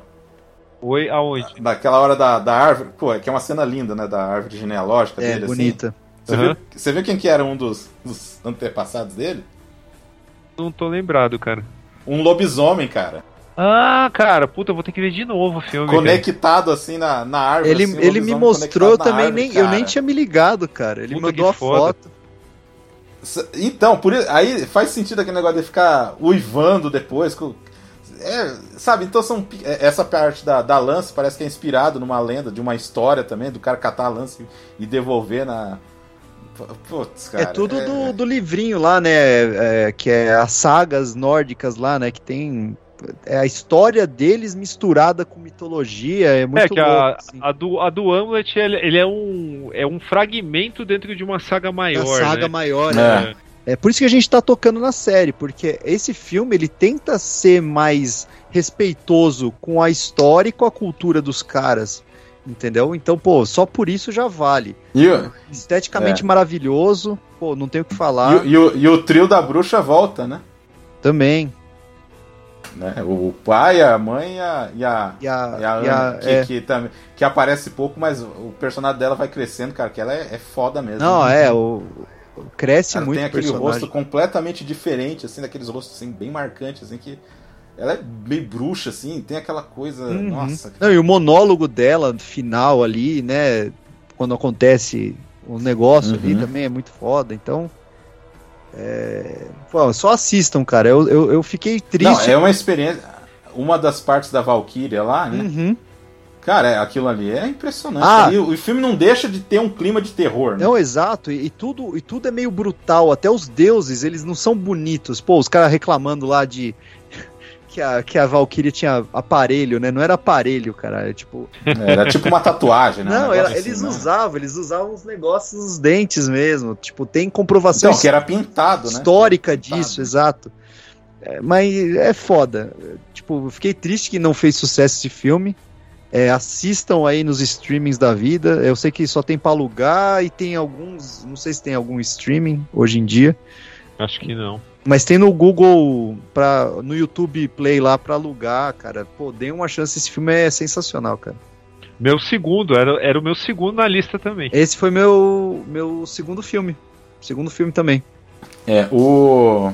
Ó, então, já que vocês tocaram mais alguma coisa sobre o Homem do Norte? Não, só é maravilhoso e Uma assista. puta experiência, É, né? assistam. Uma puta experiência. Fudido. Eu fui rever, assim, pra gente comentar aqui, que hoje fui ver. Eu tenho comprado semana, em- cara. em- no Google lá, mano. Eu fiquei maluco Ah, cara, foi demais, hein? Aqueles planos, é tudo, tudo, é tudo bonito e, e tem a cara do diretor, isso Tem. que é legal. então, né? é isso que. É, é- é- Apesar dele ter tido todos esses problemas pra editar, mas você tudo, sente que o cara é, é um filme autoral. Por mais que seja um filme de estúdio, ainda é- tem o dedo do diretor ali, tem a visão do cara. Isso é legal de ver. Aquele- aqu- aqueles planos meio enlouquecidos, assim, dos caras. Aquela hora que os caras começam a ficar meio chapado de lá e o, cogumelo, né? Os berserk. é, e o Hamlet fica olhando pra cara do cara, aquilo é muito estranho. Os cara. berserk maluco lá. Não, e até, o, um outro detalhezinho, aquele negócio do o personagem do William Defoe, que é o bobo da corte, né? Que é o bobo da corte. É, o negócio da cabeça, né? Que só fica a cabeça dele, Uhum. né, que fala, e aí você lembra do, do Hamlet. E também o lance dele se vestir que nem mulher, porque antigamente a feitiçaria só era ligado com mulheres, Mulheres, né? é. Então, cara, cara, é muito, muita coisa que a gente vai assistindo no filme e vai crescendo, assim, nessa. Vai melhorando, você vai todos pegando os detalhes. detalhes. É, o capacete de cisne da- das Valkyrias. Uhum. é, cara, nossa, é, é, o filme, é que nem o da Lenogari falou. É um filme que você assiste querendo ler a história pra complementar ali, Uhum. né, cara? Se eles tiveram a consultoria, acho que da, do, do cara que é considerado a maior autoridade no mundo, né? De coisas de Sim, história sim. nórdica, né? Neil Price, eu acho que é o nome do cara, Uhum. né? Acho que é esse o nome do cara. Pô, e o, e o irmão também, desculpa, só pra, pra acabar aí, a participação pequena, mas ótima do Ethan Hawke, do irmão dele lá, o, que, que, cara, é interessante ver isso, cara, que, pô, a, a vingança disru- disruptiva de uma coisa que, tipo, tava boa pros caras, tá ligado? Tipo, Uhum. o filho retornando pra ferrar com a vida da mãe ali, né? Ah. Então, tipo, nossa, é muito... Você tinha falado que o filme não é maniqueísta. Tem uma cena, cara, que assim, a hora que o. que o Hamlet mata o filho do cara lá, Uhum. meu, você sente a dor do cara ter perdido o Sim, filho. exato. Você né? fica Então é- sentido assim. É, não... pesado, cara. É, não tem exato. coisa boa ali. Não tem. A vingança não é bonita, né? A vingança Você nunca é plena, ali? mata a alma e envenena. Já, di- já dizia o grande, né? grande Ramon. Então, voltando aqui, antes da gente falar do número 1, um, falar da listinha do pessoal que você estava querendo ver, né? Uhum. Fala aí, ô Leandro, sua lista em ordem. Em ordem, vamos lá. É, nada de novo. Ah, do, do, do, último pro primeiro, vai, vamos lá. É, hum. Em décimo, Mulher Rei. Em nono, Noites Brutais, que é Barbarian. É, esse filme aí. Filme de terror. Puta, eu ia ver hoje. Eu ia, eu ia ver hoje esse filme. o, é, em oitavo lugar, O Predador, A Caçada. Em sétimo, uhum. Crimes do Futuro. Em sexto, O Milagre, é, do Olha. Sebastian Lelio. Tá na Netflix. Que é o cara da Uma Mulher Fantástica, né? É. Gosto pra caramba desse filme. Esse, esse filme é bom, O, o Milagre. É... Top. Ah, outro filme também que tem um problema de ser vendido como filme de terror e não é. Ah, não é, não é nada a ver. A temática é completamente Exato. diferente. Mas o trailer você acha que é filme de terror, pois é, é Netflix sendo Netflix, né? Mas assistam Exato. esse filme, vale a pena. Vai lá. Em quinto lugar, quinto. Top Gun. Em quarto, Não, Não Olhe. Em terceiro, Tudo em Todo Lugar ao mesmo tempo. Em segundo, O Homem do Norte. Em primeiro, Nada de Novo no Front. Daniel? Uh, enfim, eu preciso falar que vários eu não vi, né? Conforme já ficou claro aí Sim. em algumas coisas. Essa lista, não, é... Ô, Daniel, essa lista não é uma lista definitiva, tá, Total. Gente? É uma lista só pra gente lembrar das coisas legais que tiveram aí e coisas que vocês não assistiram provavelmente, pra assistir também. Exato. Então, a gente, por isso que a gente nem tá dando spoiler pô, muito. Então, é o que, é, o, é o, que o Damiani falou, pô, queria, ter, queria ver Avatar, queria ver Irmãos de Honra, o Menu, tem tanto filme que tá lançando ainda. Então... Exato, exato. Vai lá, Daniel. Vamos lá. Décimo, Trem Bala.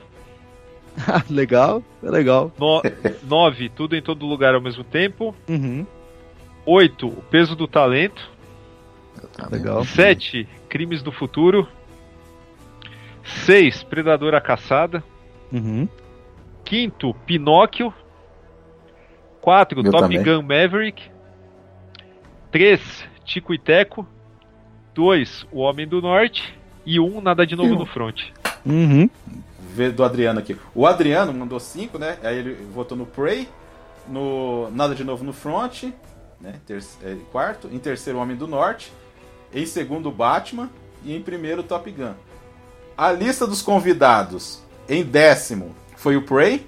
Em nono, Wakanda Forever. Assisti. Em, em oitavo, Homem do Norte. Sétimo, O Não Não Olhe. Sexto, Crimes do Futuro. Quinto, Nada de Novo no Front. Quarto, Doutor Estranho. Incrível, né? Ficou em quarto. O 3 em todo lugar. Tudo em todo lugar. É, o segundo foi o Batman e o primeiro foi o nosso primeiro lugar aí que a gente já vai falar. E antes a gente vai para mais dois momentos de testemunha aí. Oscar Polamone e o nosso glorioso André Pacheco. Fala galera do Cinema Aventura, olha, finalmente acabou a pandemia, pelo menos né, diminuiu a pandemia, podemos voltar para o cinema. Os três melhores filmes que eu vi no cinema até o momento, né? Ainda não acabou o ano. Bom, em primeiro lugar o Top Gun Maverick, né? Um filme é, me surpreendeu demais, achei fantástico, né? Com toda aquela pegada anos 80, né? Filmaço, adorei. Um que me surpreendeu, né? Não foi assim tão bem aceito, mas eu, eu achei muito legal foi o Nope, né? O Não Olhe, que, que valeu a pena. Que não foi no cinema, foi no streaming, né? Eu sou muito fã do Predador, foi o filme Prey, né? Eu gostei bastante do Prey também. É um filme que eu revi algumas vezes e toda vez que eu revisito, reassisto ele, eu, eu, eu gosto um pouco mais dele. Então esse é o meu meu top top 3. Valeu, galera. Um Feliz Natal para todo mundo. Feliz Ano Novo. 2023. Tomara que tenha muita coisa legal no cinema, né? Saudações, combatentes! André Pacheco aqui do Nerd Fusão e bora eleger os três melhores filmes do ano. 2022 foi um ano sem grandes surpresas para mim, mas até que teve coisas interessantes. Então, bora lá, vamos começar.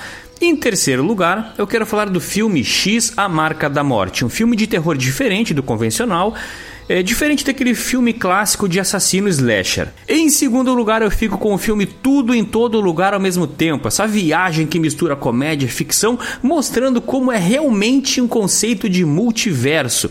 É um filme que eu assisti sem grandes pretensões e sem saber nada a respeito. Confesso que me surpreendi bastante.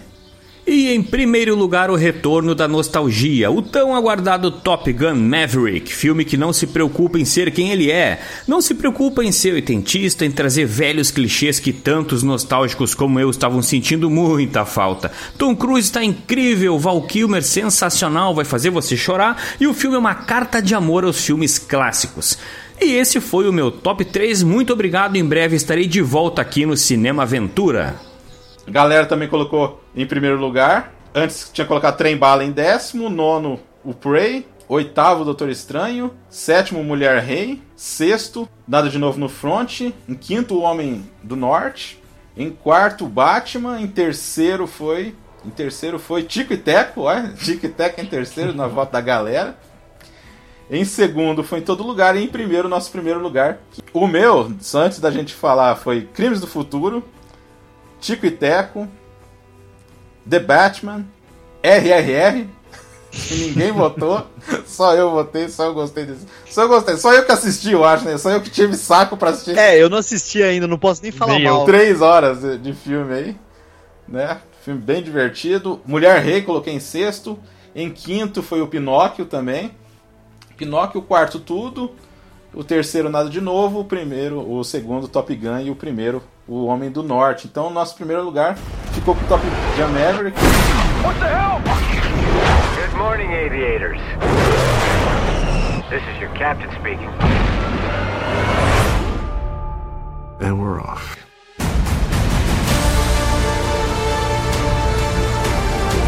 Someone's not coming back from this. Those are your pilots. Anything happens to them. Eu, surpreendentemente, tenho muita coisa boa para falar desse filme. Porque quando anunciou e tal, eu fiquei meio assim e tal. É legal a gente fazer um contexto do primeiro filme, né? Por que, que esse filme foi tão importante? Porque. E é curioso isso voltar tanto tempo depois. O primeiro filme. Ele. Se você que nunca assistiu o primeiro filme, que nem o caso do Bruno, que nunca assistiu o, o primeiro filme. Aí ele. Ah, precisa assistir o outro filme para entender? Precisa. Ah, precisa. Ah, mas, assim, pra entender a trama ali, não. Não, não, mas aí você mas, não vai, mas aí você não vai o usufruir. peso do filme, é. cara. Exato, exato, exato, exatamente. Mas o peso para quem assistiu é muito maior e aí por isso que eu acho que todo mundo que votou nele tem esse, esse conhecimento do que, que aconteceu com esse filme, porque é, o primeiro filme ele inovou não tanto nas cenas de ação, mas foi mais pela embalagem do negócio, né? Uhum. Você tinha filmes de brucutu brotando, aquela coisa, ou era filme policial. O Top Gun trouxe uma trilha sonora pop que fez um sucesso do caramba. É, você tem um diretor como Tony Scott que resolveu. O primeiro filme dele é Fome de Viver. Não tem nada a ver com isso daqui. Nada. Um cara que encarou o negócio para fazer uma coisa bacana que é tudo que a gente vê hoje de Michael Bay estourou no negócio, um monte de cara copiou o estilo do Tony Scott. Aqueles contraplano no sol, aquela coisa, a música embalada, uns planos assim que ele. que é bonito. Se você, parar, se pegar contexto ali, é bonito. Uhum. O filme tem um roteiro bem direto ao ponto, arroz com feijão, bem mais ou menos. Né? Ele quer falar sobre, sobre amizade, tudo. Então as pessoas que gostam do Top Gun, que tem essa, muito desse, desse apreço pelo filme, é muito mais pela embalagem. Muito mais de lembrar do estilo do, do Tom Cruise, aquele negócio da jaqueta. Então tem tudo em volta do filme, e não tanto o filme, que é o que faz Top Gun ser lembrado hoje em dia. Não sei se vocês concordam comigo. Concordo. Não, fácil. Facilmente. Né? É, é uma receita, cara, que, assim, o, muito disso se deve ao Jerry Bruckheimer, né, que encontrou um filão ali, que assim, cara, vambora, vambora. Que é o filão, assim, a gente não pode negar que existe como a grande maioria do que a gente assistia nos anos 80 e até o que a gente não assistia aqui, tipo, ficava ali poeirado na, na locadora, mas era uma fórmula de um jeito ou de outro, que é essa questão da patriotada, o negócio do, do militar e não sei o que lá. Porra, Top Gun, cara, ele. Vocês podem até não gostar, mas a gente tem que estudar um. Ou parar pra falar. Estudar não, vai, mas tipo, parar pra falar de um fenômeno que sabe que levou o, o alistamento na. Em massa, mano. É, é, cara, 400%. E assim, eu acho curioso um filme desse. É claro que a beleza do, do galã da época faz diferença? Claro que faz, né? De dois, né? Um que ali já já estava mais estabelecido, o outro que estava tentando, né? No caso do Val Kilmer, Val né? Kilmer. O, o Tarantino, né? Que disse que o, o Top Gun é um é uma metáfora gay, né? Pro Exato. né? A aceitação do cara no mundo gay. E aí você, você tem algo, algo ainda mais curioso nesse filme, que é assim, mas acho que até tem a ver com essa mentalidade de milico, e que é, cara, você sabe que eles estão falando dos russos, né? Isso não, não existe a menor dúvida. Só que esse inimigo nunca mostra a cara. Aham. Nunca, né, cara? Então você tem um conflito, assim. é, apesar disso, o filme não é sobre isso, né? É uma jornada de superação ali do personagem principal, né? Tentando domar ali aquela rebeldia e não sei o que lá e tudo Uhum. mais, encontrar o amor, né? Que infelizmente a Kelly McGillis não volta né, no Maverick, e isso até faz uma certa falta na minha, na minha opinião. Mas sei lá, cara, eu, eu nem sou tão fã do, do, do Top Do Gun primeiro. original. É, eu vi. Não, eu acho, moleque. eu acho assim. é- eu não me lembro de tanto fã assim. Aí que eu falo. O pessoal gosta do invólucro. Não, é, É. é, o pessoal gosta da embalagem, entendeu? Sim. Então é. Eu nunca vi alguém falar assim, nossa, eu sou fã do Top Gun. Não, fala assim, pô, eu gostava do Top Gun. Pô, é, sabe? É. Você nunca vê ninguém fanático pelo Top Gun daquela É. época. Mas pegou, né? Você lembra da música, né? Foi tipo um Titanic da sim, época. né? o cara levava namorado no cinema, né? Aquela coisa toda, né? Pra Sim. ver lá o Berlim cantar. E assim, e assim, cara, é, é, é incrível, né? Meu cara tá jogando, tá jogando vôlei na areia de jeans. Ele não toma banho, bota a camiseta e vai encontrar a mina, né? Não, é pede pra tomar banho lá. De boa, né? Fritando, né?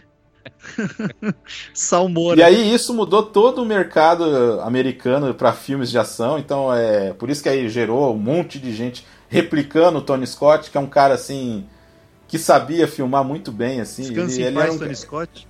falecido, tanto que ele não voltou nesse filme porque ele se matou, ele se envolveu no início do projeto, né? Porque esse projeto aí 90 o Tom Cruise falou assim: "Ah, não faz sentido ter uma continuação".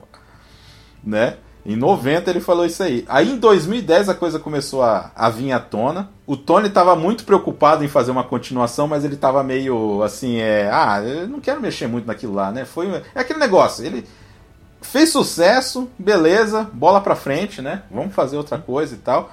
Só que aí ele começou a ser meio eu não sei como é que tava a situação dele, eu acho que ele já tava com uma depressão fodida, né? Porque 2010, ele morreu em 2012, foi, né? Foi. Ele se matou em 2012. Então, é, a Paramount ficou em cima dos caras pra fazer. Vamos fazer, não, vamos fazer agora. Porque assim, tava também retornando.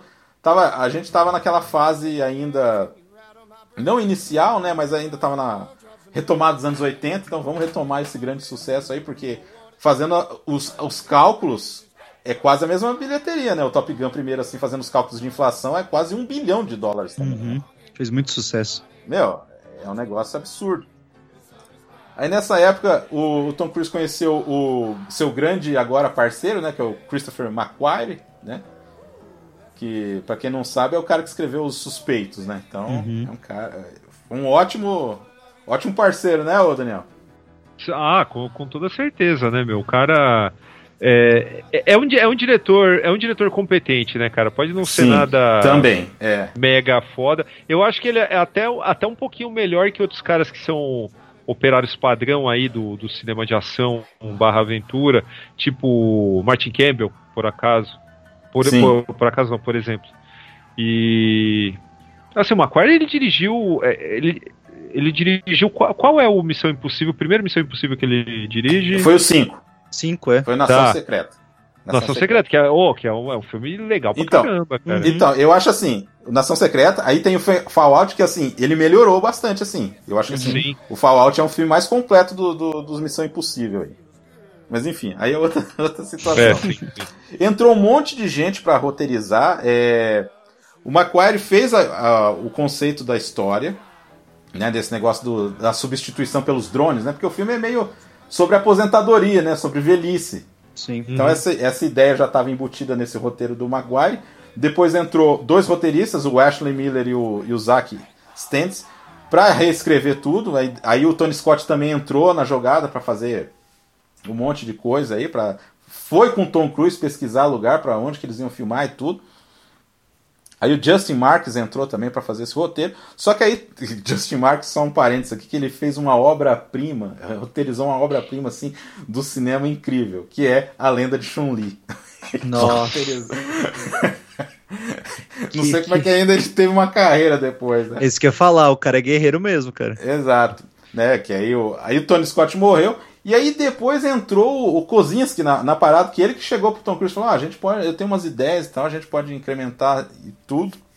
Que também é um cara totalmente padrão, né? O Kozinski, né? Fez o, o Tron. Tron, que Tron eu- legal, Até hoje né? eu não assisti.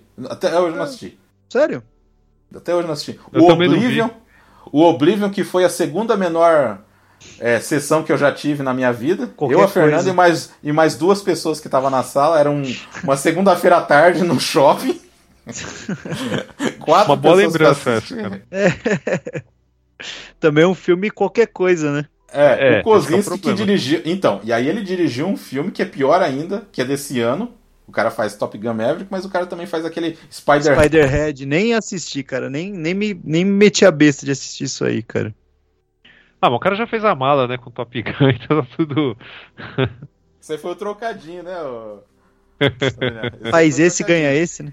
Aí chamou o Singer, né, e o Marx pra re- reescrever, e o Maguire meio, meio que voltou ali na história, então é, o roteiro é de. é, o roteiro e história são pra quatro pessoas diferentes. O que nunca é um bom sinal, né? É. Nunca é um bom Aí sinal. você fala, de opa, tá esquisito, né? Quatro caras, né? Aí a montagem é do Ed Hamilton, fez coisa pra cacete, fez Kick-Ass, X-Men Primeira Classe, fez o Missão Impossível, aí os últimos. Um outro cara importante é o Claudio Miranda, que fez a direção de fotografia, ele fez a direção de fotografia do Pi, né? Peraí, o Pi do, Hum. do, do Do Aronofsky? Do não, Ang não, Lee. do. Ah, As tá, Aventuras Vida de Pi. As Aventuras, Ah, as Aventuras tá. de Pi. É. Esque... Aronofsky, Não não. Aronofsky, não. É, aí retornando o Tom Cruise e o Val Kilmer, que não falou no filme, né? Aquilo é, é uma inteligência artificial que fala por ele, né? Uhum. Que coisa, né? Ele não pode, né? Não É pode. bem triste isso aí, né? Não que ele seja uma flor de pessoa, mas assim, pro ator é coisa. É. Assi- aliás, assistam o documentário dele lá, é interessante, cara. Assista um documentário que ele não vai admitir que errou nunca. Não vai, ele, o ego dele não permite isso, né, cara? Aí o Miles Terry como Rooster. Cogitaram. Ficou ele e o Nicholas Holt pra fazer ó, o filme. E o Glenn Powell fez teste pro cara e eles gostaram dele fazendo o Hangman, né? Que aí. Que tá no. Não sei se vocês lembram, ele tá no Batman. O Batman Rises. Nossa, Ele é o lembro. cara que o Benny chega lá na. Lá na, na Bolsa de Valores e cata a gravata do cara e joga, assim. Ele faz. Grande a participação dele. Caramba. Ótimo, ótima participação. Aí, aí é a Jennifer Connelly como a Penny.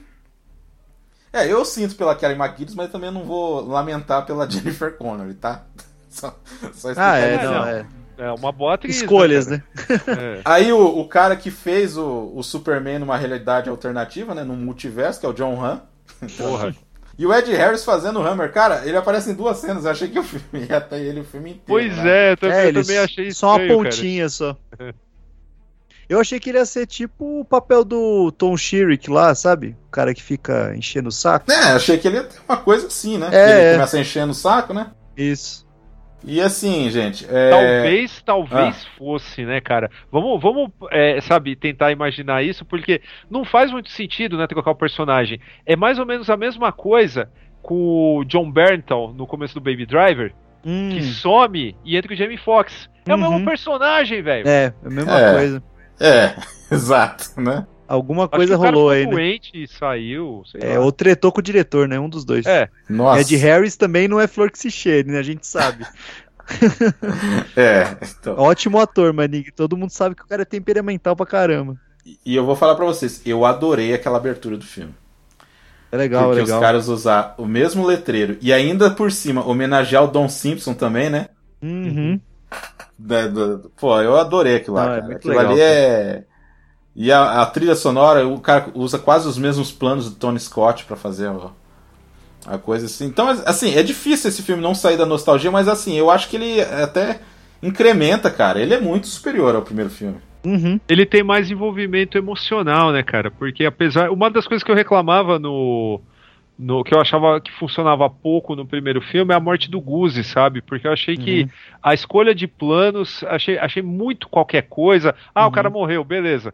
O filme não te passa essa. É. Ah, que pena, morreu, né? Aqui eu acho que é mais fácil você comprar, entendeu? Por mais que o filme seja assim, basicão dos anos 80, sabe? Ah, é o rebelde que tá pra ser despejado, o cara tem que mostrar o valor dele, mas ao mesmo tempo que ele tem que se re- reconectar. É, é uma, é uma fórmula padrão também, né? Se reconectar com alguém mais jovem, que pode ser um filho, pode ser um Uhum. afilhado, sobrinho, sei lá o que é. Aqui você tem um cara que é tipo um afilhado. Ou é o filho do cara, né, meu? Porque o cara não, não tem pai. Sim. Então, beleza. E aí, tipo, rola essa essa esse acontecimento fortuito que vai colocar os dois um colaborando com o outro e tal, que já é uma bola cantada, ninguém vai Sim. achar que esse filme tem alguma mega reviravolta não, lá, não. Malan lá na frente, né? Então, e cara, e as, as, as cenas aéreas, elas funcionam muito bem, cara. Funcionam muito Uhum. Não, e o fato de os caras estarem dentro do avião mesmo, em algumas cenas, cara, é. É, o, Tom Cruise, o Tom Cruise é o Rodrigo Hilbert. Ele é, ele é Cara, maluco. Porque cara. ele, ele é, não, ele é bonitão e faz tudo ele mesmo.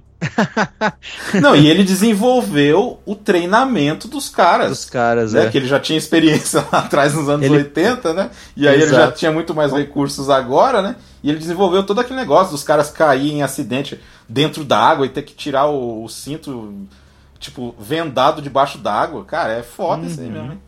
Ah, então, aí a gente pode falar que. ah, Só um, um detalhe. Só que os ah, quando tem flashback e quando tem, tipo, cenas que remetem ao primeiro filme, nesse aqui faz sentido, né? Porque o cara tá. Aquele negócio da velhice, do cara tentar retomar. Então, assim, eu acho que. Que nem o Daniel falou, nessa parte ele é muito mais. eh, não vou falar profundo, mas ele tem um. Pô. eh, Ele é bem desenvolvido, ele não é mal desenvolvido nessa parte. Ele é uma continuação que faz, a- apesar de ninguém ter pedido, quando ela estreou, todo mundo falou, porra, mano, Top Gun de novo, é uma continuação que faz mais sentido do que um Karate Kid 3. Que tá muito mais próximo, sabe? Uhum, Ela não parece, por incrível que pareça, quando você assiste o filme, você não sente que aquilo é forçado. Porque ele, ele não é simplesmente, ah, vamos pegar o, o personagem, vamos colocar em outro contexto e foda-se, entendeu? Não.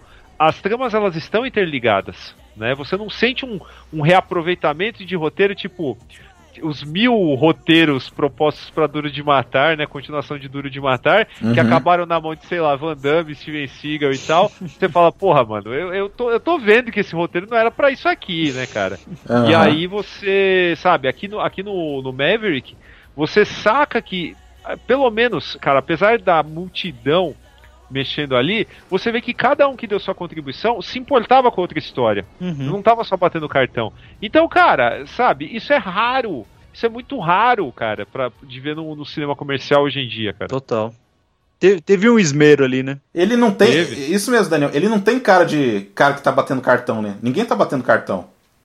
Exato, cara. O, a- e o Tom Cruise não precisa falar, né? Que tudo ele, ele quer fazer, ele quer correr, Uhum. ele quer pendurar Quer na torre pular, de Dubai. Não, o cara ficou impressionado lá, o Green Power falou assim: Nossa, nunca vi um cara correr tão rápido na areia. Sabe? Então é. Assim, o, o Tom Cruise assim, é um cara assim que. Eu não quero conhecer na vida pessoal, tá? Mas esse cara sabe promover filme. Esse Tá. cara é dedicado aos projetos que ele faz. O falecido Rubens falava assim que era o cara melhor que era pra entrevistar, porque ele, ele te trata assim que nem um bebê, assim. Ele coloca, não, não sei o quê, e ele se empolga falando, assim, então é. É interessante, cara. E, porra, o cara. O cara se dedicou ali, que nem, falando, que nem eu tinha falado, né? Aquele piloto avião. Não, não pilotou os caças, tá, galera? Que tá ouvindo Ah, não, aí. não, é. Aquele, aquele P-51 lá, ele que, que voa ali, né? Que é um avião de, de passeio e tudo, né? Mas Uhum. assim. Só que os atores tiveram que manipular as câmeras, né? Dentro do cockpit, né? É, e eles não ficar- tinham contato. Eles não tinham contato com o diretor. Então, tipo, todo mundo tinha que é, lembrar das falas, lembrar do que, que tinha que fazer meio que na hora Os ali, cara. É- takes é ali. interessante isso aí, né? Foda mesmo, né? Ah, por isso que ficou bom, né? O cara não teve muito trabalho, né? O diretor. Só monta. Foda é o montador O cara ali, né? terceirizou. Edição. O cara montador e terceirizou. edição ali se ferrando. Que né? também deve ter sido um trabalho foda, né? Porque se todo Deve. foi isolado, né? É, realmente é, é impressionante. O... Então ele terceirizou, né, a direção, né? Por isso- Boa, por isso que É, ficou bom. Os né? atores.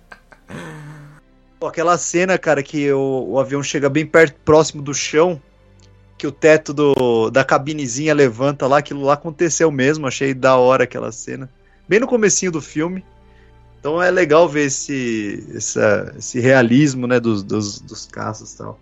Ele, ele também não se distancia, ele não tenta ser mais profundo que o outro naquela, naquela questão de não dar cara pros inimigos, Pro inimigo, né? aham. A gente saca que a gente saca que mudou o inimigo porque a gente tá em outra década e tal. E tá muito mas mudado, A fórmula, a, a fórmula de mostrar esse inimigo ou não mostrar é exatamente a mesma, né? E, e é incrível, é incrível o reaproveitamento de clichês funcionar, cara. Então você É. tem, você tem que olhar e falar, caramba, esse filme tem alguma coisa de especial mesmo. Porque... Tem, tem que ser estudado, cara. É, pô, cara, porque até o negócio, o, o cara que tá sendo cuzão no filme é o cara que é razoável, cara. É o, é o único cara razoável nessa porra. O Maverick, ele é o errado, mas dá certo pra ele, porque ele é foda. Exato. Ele é foda, cara, entendeu? Não, e o cara que é que é. cuzão, ele faz a parte dele e ele não deixa de ser cuzão, né? Isso que é legal. Cara. E eles se dão ele- bem, é o assim, tipo assim. todos pá, e todo ser- mundo- E sendo cuzão ainda. É. Ai, cara. Aí que tá. Eu acho que a dinâmica entre eles também funciona bastante, né? Demais, cara, demais. É, é carisma, né, cara? O- Você coloca John Hamm e Tom Cruise em cena, cara, esbanja presença, né, cara? Uhum. Não, e a Jennifer Connelly também, cara, tipo, ela consegue ser amável ali, você, tipo, compra o relacionamento dos dois, então, tipo, tudo vai funcionando ali. É que é um relacionamento gosto- meio malaco, né? Tem aquela coisa Total, tipo, é, total, o cara tipo, pagar a rodada eles vão e voltam, vão e voltam, vão e voltam, é tipo, relação bem qualquer coisa, assim, o, eu gosto do, Miles- do Miles Teller também, faz o papelzinho lá que ele precisa Uhum. bem pra caramba, acho legal, cara, eu gostei desse filme. É, e assim, uma cena também que eu gosto é aquela hora que, a, que tipo, a, o avião freia, né? Que ele vai pra trás. É, que ele assim, tem que, Cara, né, é muito foda. E, cara... é- Isso aí tinha no Top Gang, hein? O avião É, estacionando. é, estacionando. Mas, cara, é isso que é foda, porque por mais que seja um filme clichê, você fica, você fica apreensivo com as coisas. Você sabe que vai dar tudo certo, mas você fica apreensivo ali. Ma- Mas, cara, em algum momento você não achou que eu. é, É, Eu então, achei em que algum... Tom Cruise- Eu Então, achei, ia achei, morrer. achei, achei, É, achei. então. Então, se ele falava, fosse mais tá clichê velho. ainda. Não, e se ele fosse mais. Seria um clichê. Bem clichê É. mesmo. Ah, Seria. vamos. Ah, o mentor aqui vai, vai pro pau, né? Pra se Exato. sacrificar, aquela coisa. E aí vem É, uma cena. é uma missão aí vem uma coisa negócio. completamente absurda, tá? Pra homenagear o primeiro filme. Mas assim, é legal. O negócio do, Uhum. do caça lá. Ah, é, nossa. É, Sim. porra, o- único caça que sobrou e os caras conseguem ainda sair, né? De uma Mas a- pista toda demolida, É, velho. só que é meio Não, cômico, né? abasteceram, Ah, né? abasteceram. Abasteceram. O tempo que levaram, né? Porra, É. ninguém viu os caras, tá ligado? É que é aquele negócio que eu falo, nenhuma parte do filme também falou que o cara não fez um teste anterior, né? Algum daqueles caras lá testou o avião, mas ah, vamos deixar aqui encostado. A gente Vamos não deixar sabe. pronto, né? É, fica aí no, no mistério do filme. É... Pô, E mesmo assim você compra o filme, então, cara, é realmente pra ser estudado, cara, porque diverte, todo mundo gostou. Exato, exato. O... Aqui em São Paulo eu ouvi falar que teve. Teve. Surto de, de tiozão com jaqueta de couro, com Caramba. pele, óculos de aviador que gritava, sabe, no, no- na, na, na sessão e tal. Cara, Ainda bem que eu não vi isso. falar. Ainda bem que eu não fui ver no cinema, eu vi em casa. É o- é uma pena que eu não vi as cenas no cinema. Não, é, teria que vir numa, numa, numa sessão bem discreta, né? Mas esse filme É. ficou. Outra coisa também, né? O filme ficou um tempão em cartaz, né? Ficou, Ficou. ficou nível filme Ué. da Marvel, cara. Cara, É aqui, isso que- no, isso foi- aqui no isso foi interior, aqui, cara, ficou meses. Coisa que hoje em dia só acontece com filme de, de, de Disney, assim, de, de Exato. Marvel. E, e isso é uma tudo. coisa positiva, cara, porque assim, agora você fala que é uma franquia, mas assim, pô, é legal ver um filme desse causar esse burbúrio por voltar esse negócio de tipo, pô, os caras estão gravando mesmo, porque assim, a gente pensa, pô, os caras estão gravando um avião voando. Cara, não é fácil, pega a sua câmera, Não, não é. a sua Canon É. semi-amadora pra filmar um, um avião voando, cara. Um avião passando. Então tem cinema mais ali um também, jato, né? cara. Eu acho legal porque tem cinema ali, tem a coisa filmada, né? É aquele negócio que a gente sempre tem. fala no, no podcast aqui, cara. Os caras filmaram mesmo aquele negócio. Claro, tem inserções digitais, explosão e tal, mas assim, meu, não tem como você não empolgar naquela hora, por exemplo, que o helicóptero tá ali encurralando ali o cidadão lá e vem um disparo do nada ali, cara. Aquilo é legal Uhum. cacete, cara. Aquilo é legal pra. pra- É um ótimo filme de ação, cara. Não tem o que falar mal, não. É, pô. E acho que ninguém esperava nada também. Acho que isso foi um, um grande benefício pro filme, né? Como o Daniel falou, mano. Ninguém esperava porra nenhuma. É uma, é um, é um, é uma continuação que ninguém pediu. Absolutamente ninguém pediu. Só o, o, o Tony Scott, coitado. É, e assim, comprovar essa fase aí do Tom Cruise aí, que o cara parece que é um projeto nada a ver e o cara consegue ainda chamar as pessoas aí. O então- que ele não conseguiu fazer com a múmia, ele conseguiu fazer com o Ah, Top mas, Gun. puta merda. é foda também, né? Ah, a múmia é legal, vai. A múmia é legal, vai. É, eu vi que ficou um constrangimento porque eu falei isso, mas eu, eu não, eu não tô brincando, cara. É, é um filme estranho, não vou negar, mas. Não, não, mas não, é, um é, filme- não- Mas não é Top Gun. malhado daquele jeito. Mas não é Top Gun, Daniel. Não, não é, não é, lógico. Mas assim, a gente, a gente tem, que, tem que rezar pra não ver umas continuações tipo de coquetel, Nossa. negócio arriscado. Caramba, co- continuação Não, de coquetel. Filmes que mano. só fizeram sucesso na TV brasileira. Coquetel. que tem é fãs, né? Aí você fala assim, não, tem fãs de coquetel, porra. Ah, deve ter, mano. Deve ter, cara. Eu não duvido. O... Ó, então, filme assim que, que trouxe uma coisa boa pro cinema, que é o cinema. filme- Espero que vire a tendência, né? Espero que vire tendência, tipo, Ah, os caras vai resolver vir- filmar as coisas, entendeu? Veio Avatar 2 aí, mano. Vamos ver, né? É, Eu mas aí é, do, aí é do papai Cameron, né? Aí. Ah, mas, mas então, mas que não é, deixa de muda, ser um né? risco, né? É, mas não deixa. ele- Não é Marvel, não é, entendeu? Não é, É, essas coisas que a exato, gente sabe exato. que vai dar grana. Então, tipo. Eu acho que juntou gente- isso aí, essa, essa nostalgia, né? Uhum. Com, com uma coisa bem realizada, porque também se fosse uma coisa meio assim, também o, cara que era fã. Ia morrer. sei, ia falar É. assim, ah, que merda e ninguém assistiu. Então tem gente que Total. não, não assistiu, que nem eu falei. Tem gente que não assistiu o primeiro, foi assistir e gostou. Então.